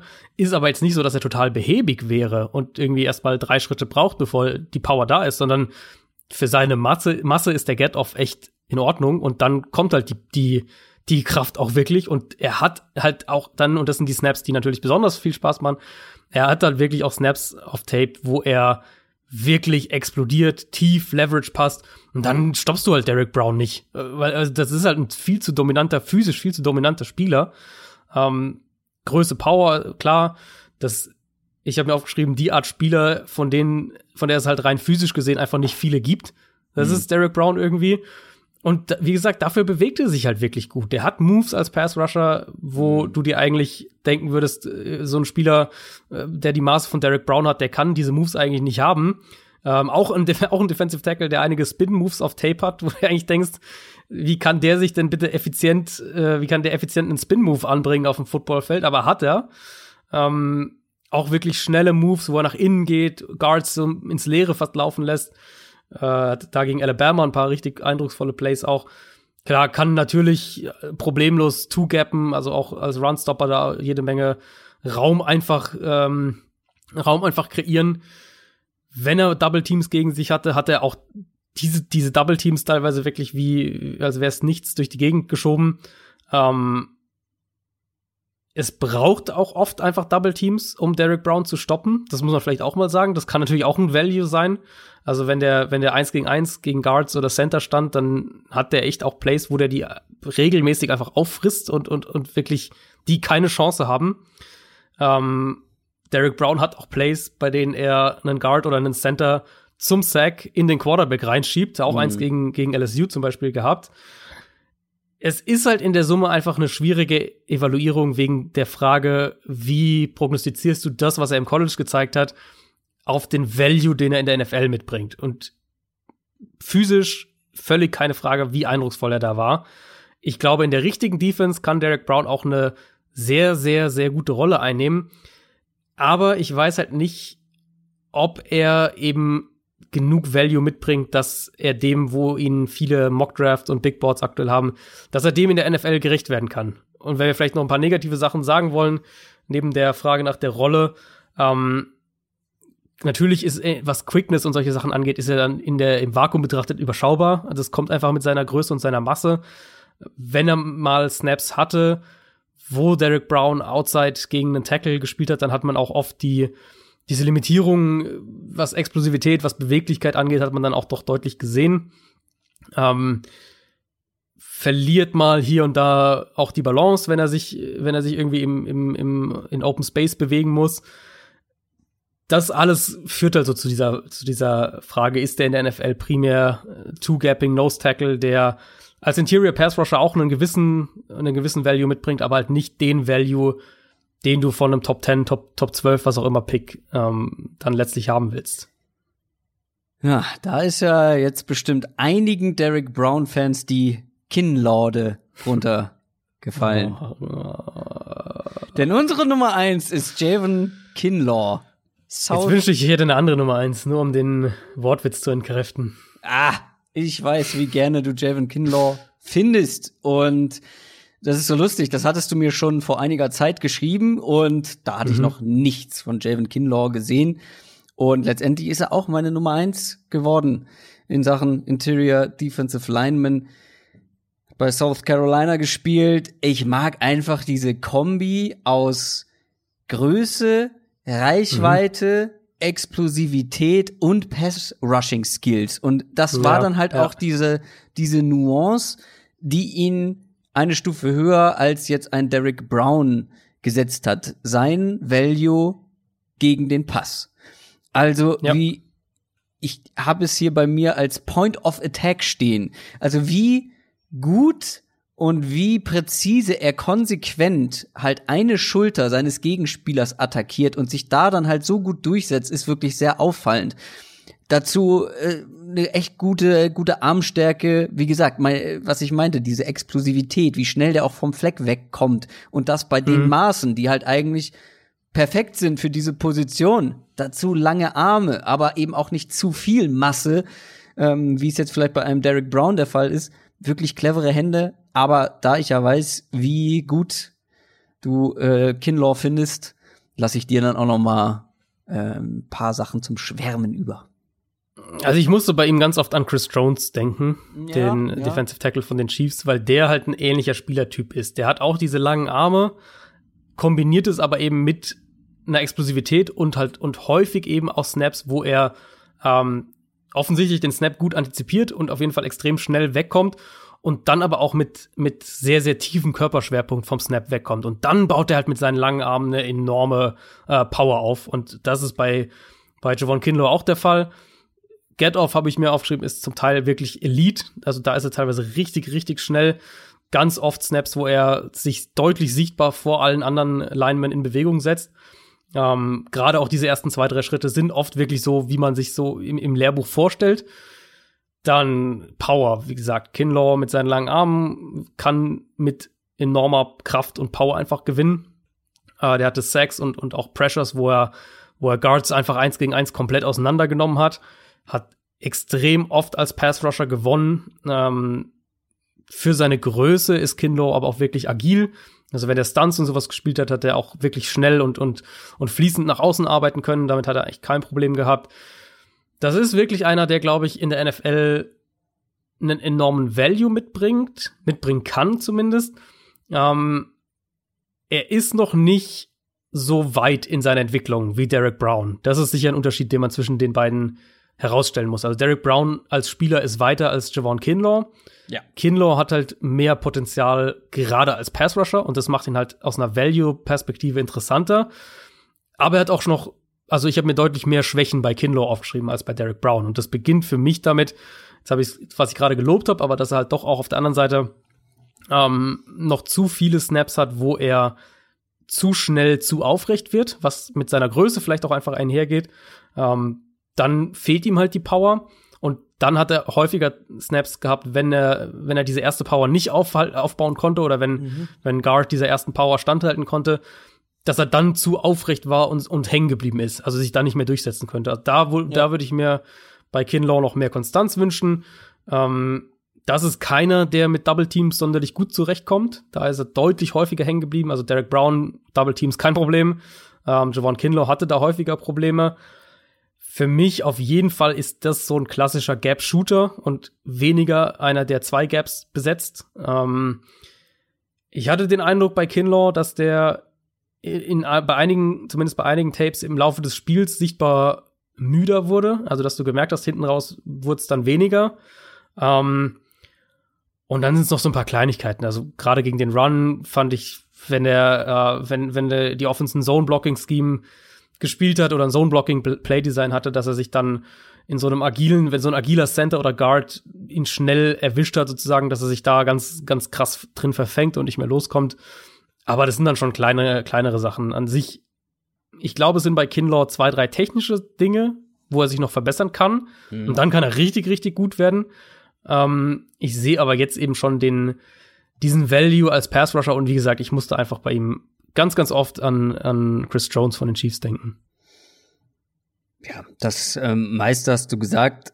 Nochmal, um das zu unterstreichen. Derek Brown ist Stand heute der bessere Spieler. Aber Javon Kinlaw hat sowohl was Positional Value als auch Upside angeht, die Nase vor, vorne. Und auch wenn die dann, wenn ich ein Big Board machen würde, wahrscheinlich gar nicht weit auseinander wären, würde ich ein Javon Kinlaw vorher draften. So. Und deswegen mhm, ja. musste ich ihn auf die einsetzen, weil ich mir überlegt habe, wen würde ich als Team Gut, muss man dann natürlich auch ein bisschen gucken, wie der fit ist. Also auch die beiden, glaube ich, ein, ein, ein Derrick Brown vielleicht als, als Nose Tackle ähm, bringt natürlich mehr mit in einer, in einer 3-4 als jetzt ein Javon Kinlaw. Den müsste man halt anders einsetzen, wie du sagst, wie zum Beispiel ein Chris Jones. Aber ähm, ja, ich kann gar nicht mehr, ich gucke gerade noch mal, ob ich irgendwie noch was äh, hinzufügen kann, äh, was unterstreichen kann. Wo er mir halt wirklich gar nicht gefallen hat, ist eben gegen den Run. Ähm, mhm. Da, ja, da wurde auch ganz oft weggebogen und aus dem, aus dem mhm, Spiel ja. gedreht. Also fehlt mir auch so ein bisschen die Balance vielleicht in manchen Fällen. Ähm, er hat zwar irgendwie immer die Augen im Backfield, aber bekommt sich dann ganz häufig auch nicht vom Gegenspieler losgerissen. Also der Verteidiger, äh, nicht der Verteidiger, der Running Back ähm, läuft quasi direkt an ihm vorbei. Ja, stimmt. Aber er kriegt, paar, ja. er kriegt sich nicht losgerissen, was ich dann eigentlich mhm. von einem Defensive Tackle vor allem erwarte, dass er dann trotzdem Kontakt zu dem Spieler aufbauen kann. Ob er ihn dann tackelt oder einfach nur verlangsamt, sei mal dahingestellt. Aber zumindest, dass er einen Arm an ihn ranbekommt. Und das war in vielen Fällen eben nicht der Fall. Also da gibt's auf jeden Fall noch er hat auf jeden Fall noch mehr Raum zur Verbesserung als ein Derek Brown, aber äh, bringt schon die besseren Pass-Rushing-Moves mit und ich sehe ihn da auch ein bisschen mit einem mit einem höheren Ceiling, was das angeht. Aber Derek Brown ja, ja. ja ist auch, also es sind beides tolle Spieler, ähm, gar keine Frage. Also du musst halt bei einem Big Board, oder ich zumindest sehe das so, ähm, muss Positional Value ja. ganz, ganz klar eine Rolle spielen, weil ansonsten, was, also, ansonsten hast du vielleicht irgendwie zwei Kicker und drei Panther in deiner Top 50, weil das vielleicht super Panther und Kicker sind, aber ähm, wir reden ja, also Positional Value muss ja eine Rolle spielen. Und ich finde, ein gar nicht so unwahrscheinliches Szenario ist, dass Derek Brown auch in der NFL der komplettere Spieler bleibt. Also ich könnte mir gut vorstellen, dass Derek Brown in der NFL ein Elite Run Defender wird und ein guter Pass Rusher.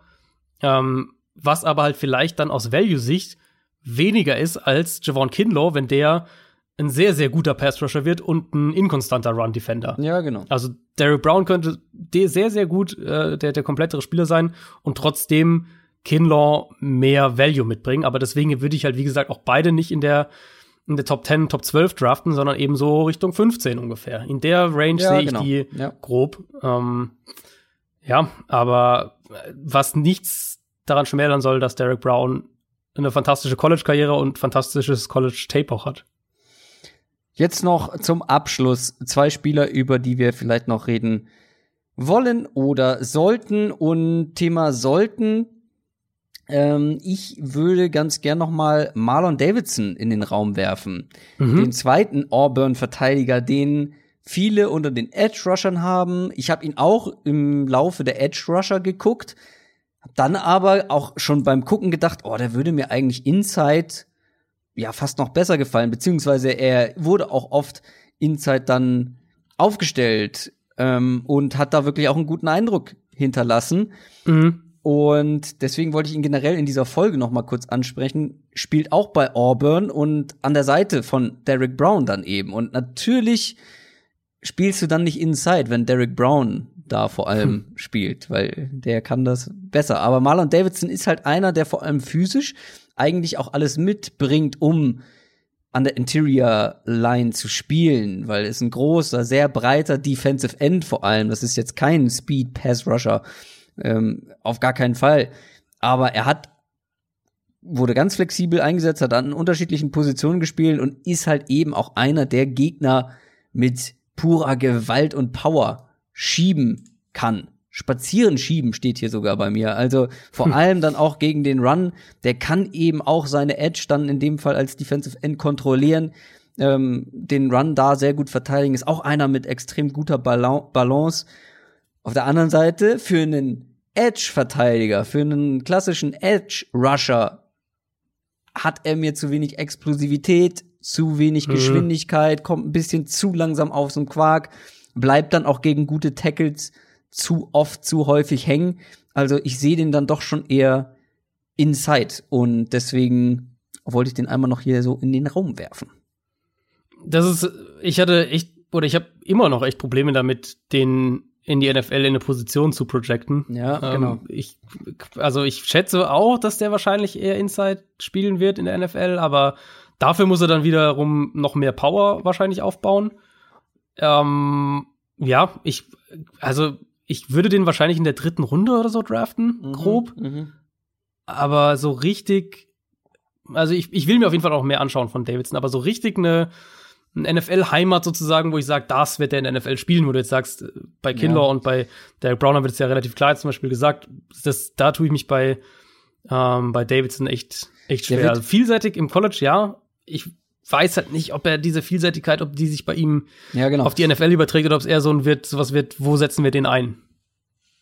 Ja.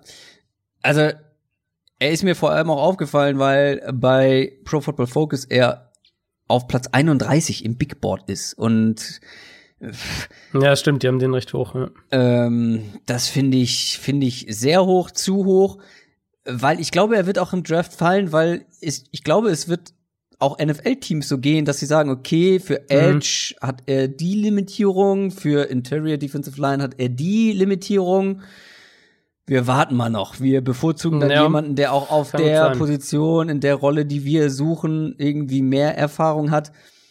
Ähm, also der wird wirklich rumgeschoben, ähm, hat meistens Outside gespielt, aber auch überm Tackle, Inside ein bisschen, sogar achtmal sehe ich gerade als Off-Ball-Linebacker. Also der, äh, das ist, äh, Da sehe ich ihn nicht in der NFL. da sehe ich ihn auch nicht in der NFL, aber das hat er häufiger gemacht. Aber er ist auch relativ häufig dann mal in Coverage gedroppt sogar. Und auch das glaube ich nicht wird er, äh, dass er das Mhm. häufig in der NFL machen wird. Ja.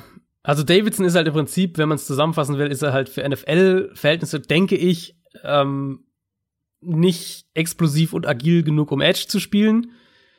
Und aber auch noch nicht ähm, explosiv und, und äh, ja, man, hat nicht den Anker, um Interior in der NFL zu spielen. Deswegen, ich könnte mir halt vorstellen, dass ein Team den draftet und sagt, wir machen dich zu so einem äh, primär Interior und wir bauen die Muskelmasse auf, weil das können wir dir wahrscheinlich eher draufpacken und du bleibst ein effizienter Spieler, als dass wir dir Beweglichkeit und Explosivität beibringen. Ja. Also wahrscheinlich wirklich in der NFL eher Inside und dann als Inside, als Defensive Tackle sehe ich ihn dann halt doch eher so später, so Richtung eben dritte Runde, irgendwo in der Range. So, jetzt noch von dir einen kleinen Geheimkandidaten oder Sleeper oder Ja, ist eigentlich kein so richtiger Geheimkandidat, aber ein Name, glaube ich, den wir zumindest auch mal angerissen haben sollten, weil man den sicher auch häufiger auf Big Boards vielleicht ein bisschen höher sieht. Ähm, das ist Raekwon Davis von Mhm. Alabama. Mhm. Mm, Ich wollte sein Tape irgendwie so gerne mögen, weil, weil er so viele Tools hat. Also, der ist riesig, also echt Ja. riesig, riesig groß, hat auch extrem lange Arme, gewinnt auch teilweise einfach durch seine Physis. Ähm, Aber zu selten. zu selten, genau, das ist das Ding. Ich glaube, der kann in der NFL als One-Gapper und als Two-Gapper an sich spielen. Hat auch in der, in der Defensive Line bei Alabama, ähm, hat Raekwon Davis alle möglichen verschiedenen Spots besetzt. Ähm, arbeitet im wahrsten Sinne des Wortes durch Double Teams, also ist hier, finde ich, auch deutlich aktiver als einige der anderen Defensive Tackles, die ich dann so ein bisschen später in dieser Range habe. Also ich habe ihn äh, mit einer späten vierten Runde auf meinem Board. Ähm, trotzdem oder, oder anschließend daran ist es bei Raekwon Davis halt oft auch wirklich Arbeit, wenn er dann durchkommt. Also es, ich finde, ganz selten hast du bei ihm mal so diese Plays, die, die leicht aussehen, wo du denkst, boah, da ist er ja jetzt wirklich einfach so durch, äh, wie das, wie das Messer durch die Butter einfach so durchgegangen. Die hat er wirklich ganz selten. Ähm, es ist sehr viel Effort und, und Arbeit, Plays sozusagen.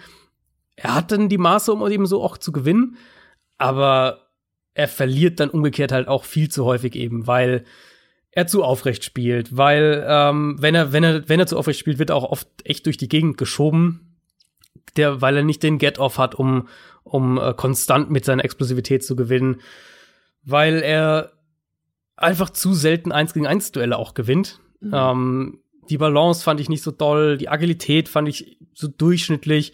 Insgesamt fand ich bei Raekwon Davis Pass Rush ist noch so ein Projekt. Ähm, mehr so ein, für mich war das mehr ein äh, einer, der die Line of Scrimmage kontrollieren kann, als einer, der sie attackieren kann. hm. was ihn auch wiederum aus Value-Sicht in der NFL schon deutlich einschränkt dann. Ähm, vielleicht auch echt einer, der so ein reiner Two-Down-Lineman in der NFL wird. Könnte ich mir bei Raekwon Davis vorstellen. Und das, äh, deswegen habe ich den dann relativ spät, äh, späte vierte Runde, ich habe den deutlich höher teilweise gesehen. Ihr werdet den Namen sicher auch lesen, einfach weil es ein Alabama Defensive Lineman ist und die Namen hört man dann doch immer irgendwann mal.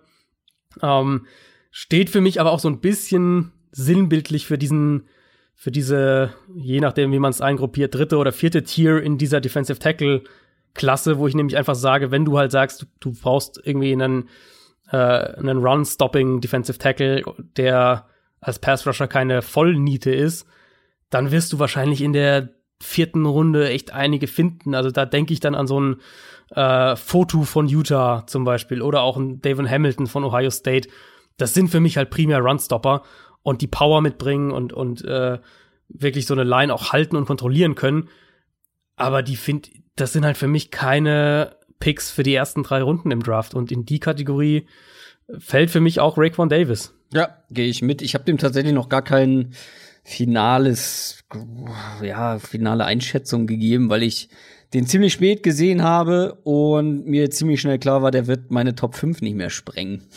Und mhm. dann wurde er so ein bisschen irrelevant. Aber was mich halt am meisten bei ihm gestört hat, ist einfach, dass er mit dieser Reichweite, mit dieser Physis, die er hat, ja. zu selten wegen dieser Reichweite gewonnen hat. Ja. Das müsste er viel oft zu seinen Gunsten nutzen. Und bei der Masse, die er dann automatisch ja auch mitbringt, erwarte ich auch einfach mehr, mehr Power, mehr, mehr Spielstärke insgesamt. Und das hat mhm. ihn dann sehr schnell äh, für die für die Top 5 disqualifiziert, disqualifiziert bei mir. Ja, ja. Gut, das war eine sehr ausführliche Defensive Line Folge zu den Edge Rushern und den Interior Defensive Linemen. Wie immer, gebt uns gerne Feedback auf sämtlichen Kanälen. Am besten auf den Social Media Kanälen, Twitter und Instagram allen voran. Da sehen wir es am ehesten, was ihr zu unseren Einschätzungen sagt. Auch diese Top 5 Rankings werde ich wieder ein bisschen grafisch aufarbeiten und dann bei Instagram und Twitter veröffentlichen, damit ihr das Ganze nochmal vor Augen habt. Wie machen wir weiter? Wie ist unser Plan für die nächsten Tage? Und, äh, ja, wir haben ja nächste Woche, beziehungsweise dann übers Wochenende, haben wir wieder zwei Folgen. Das können wir ja schon mal verraten. Ähm, kann man sich, glaube ich, auch ausrechnen, weil sonst würden wir zum Draft nicht hinkommen. Äh, wir haben jetzt als nächstes dann die Off-Ball-Linebacker, also die Inside-Linebacker. Ähm, wer zum Beispiel einen Spieler wie Josh Uchi von Michigan vermisst hat, der wird da vorkommen der auch so ein Hybrid irgendwie so ein bisschen ist. Ähm, genau, und dann gehen wir, glaube ich, danach in die Defensive Backs. Das müsste nächste Woche die reguläre Folge sein. Also Safeties und Cornerbacks. Und dann stehen ja nur noch die Titans und die Offensive Line aus. Und dann ist ja aber auch schon sehr bald der Draft. Genau, und für die Linebacker-Folge haben wir einen Gast, der sich ganz besonders mit Linebackern oh ja. beschäftigt. Deswegen kann ich mich bei der Position mal ein bisschen zurücklehnen. äh, lass euch beide machen. Ähm, werd da so ein bisschen durchführen, aber kann mich dann schon voll auf Cornerbacks und Safeties fokussieren, was ich mir deutlich lieber anschaue, bin ich ganz ehrlich, als äh, vor allem Defensive Tackle. Naja. Es gibt auch sehr gute Cornerbacks in dieser Klasse. Ja, ich freue mich wirklich sehr drauf. Es ist eine meiner absoluten Lieblingspositionen. Äh, meine Lieblingsposition in der Defense und deswegen freue ich mich schon sehr auf die Cornerbacks. Das soll's aber für diese Woche gewesen sein. Wir hören uns dann am Wochenende wieder und dann natürlich spätestens kommende Woche. Viel zu tun. Schöne Ostern. Ähm, viele mhm, viele wissen gar nicht, dass sie Freitag frei haben. Also morgen ja, ist Karfreitag und Montag auch noch frei weil das ganze Homeoffice, ich hätte fast vergessen, meinen Urlaub wieder zu stornieren, weil ich wollte eigentlich nach Hamburg. Egal, andere Geschichte. Ähm, nächste Woche hören wir uns wieder. Macht es gut. Bis denn. Tschüss. Ciao, ciao.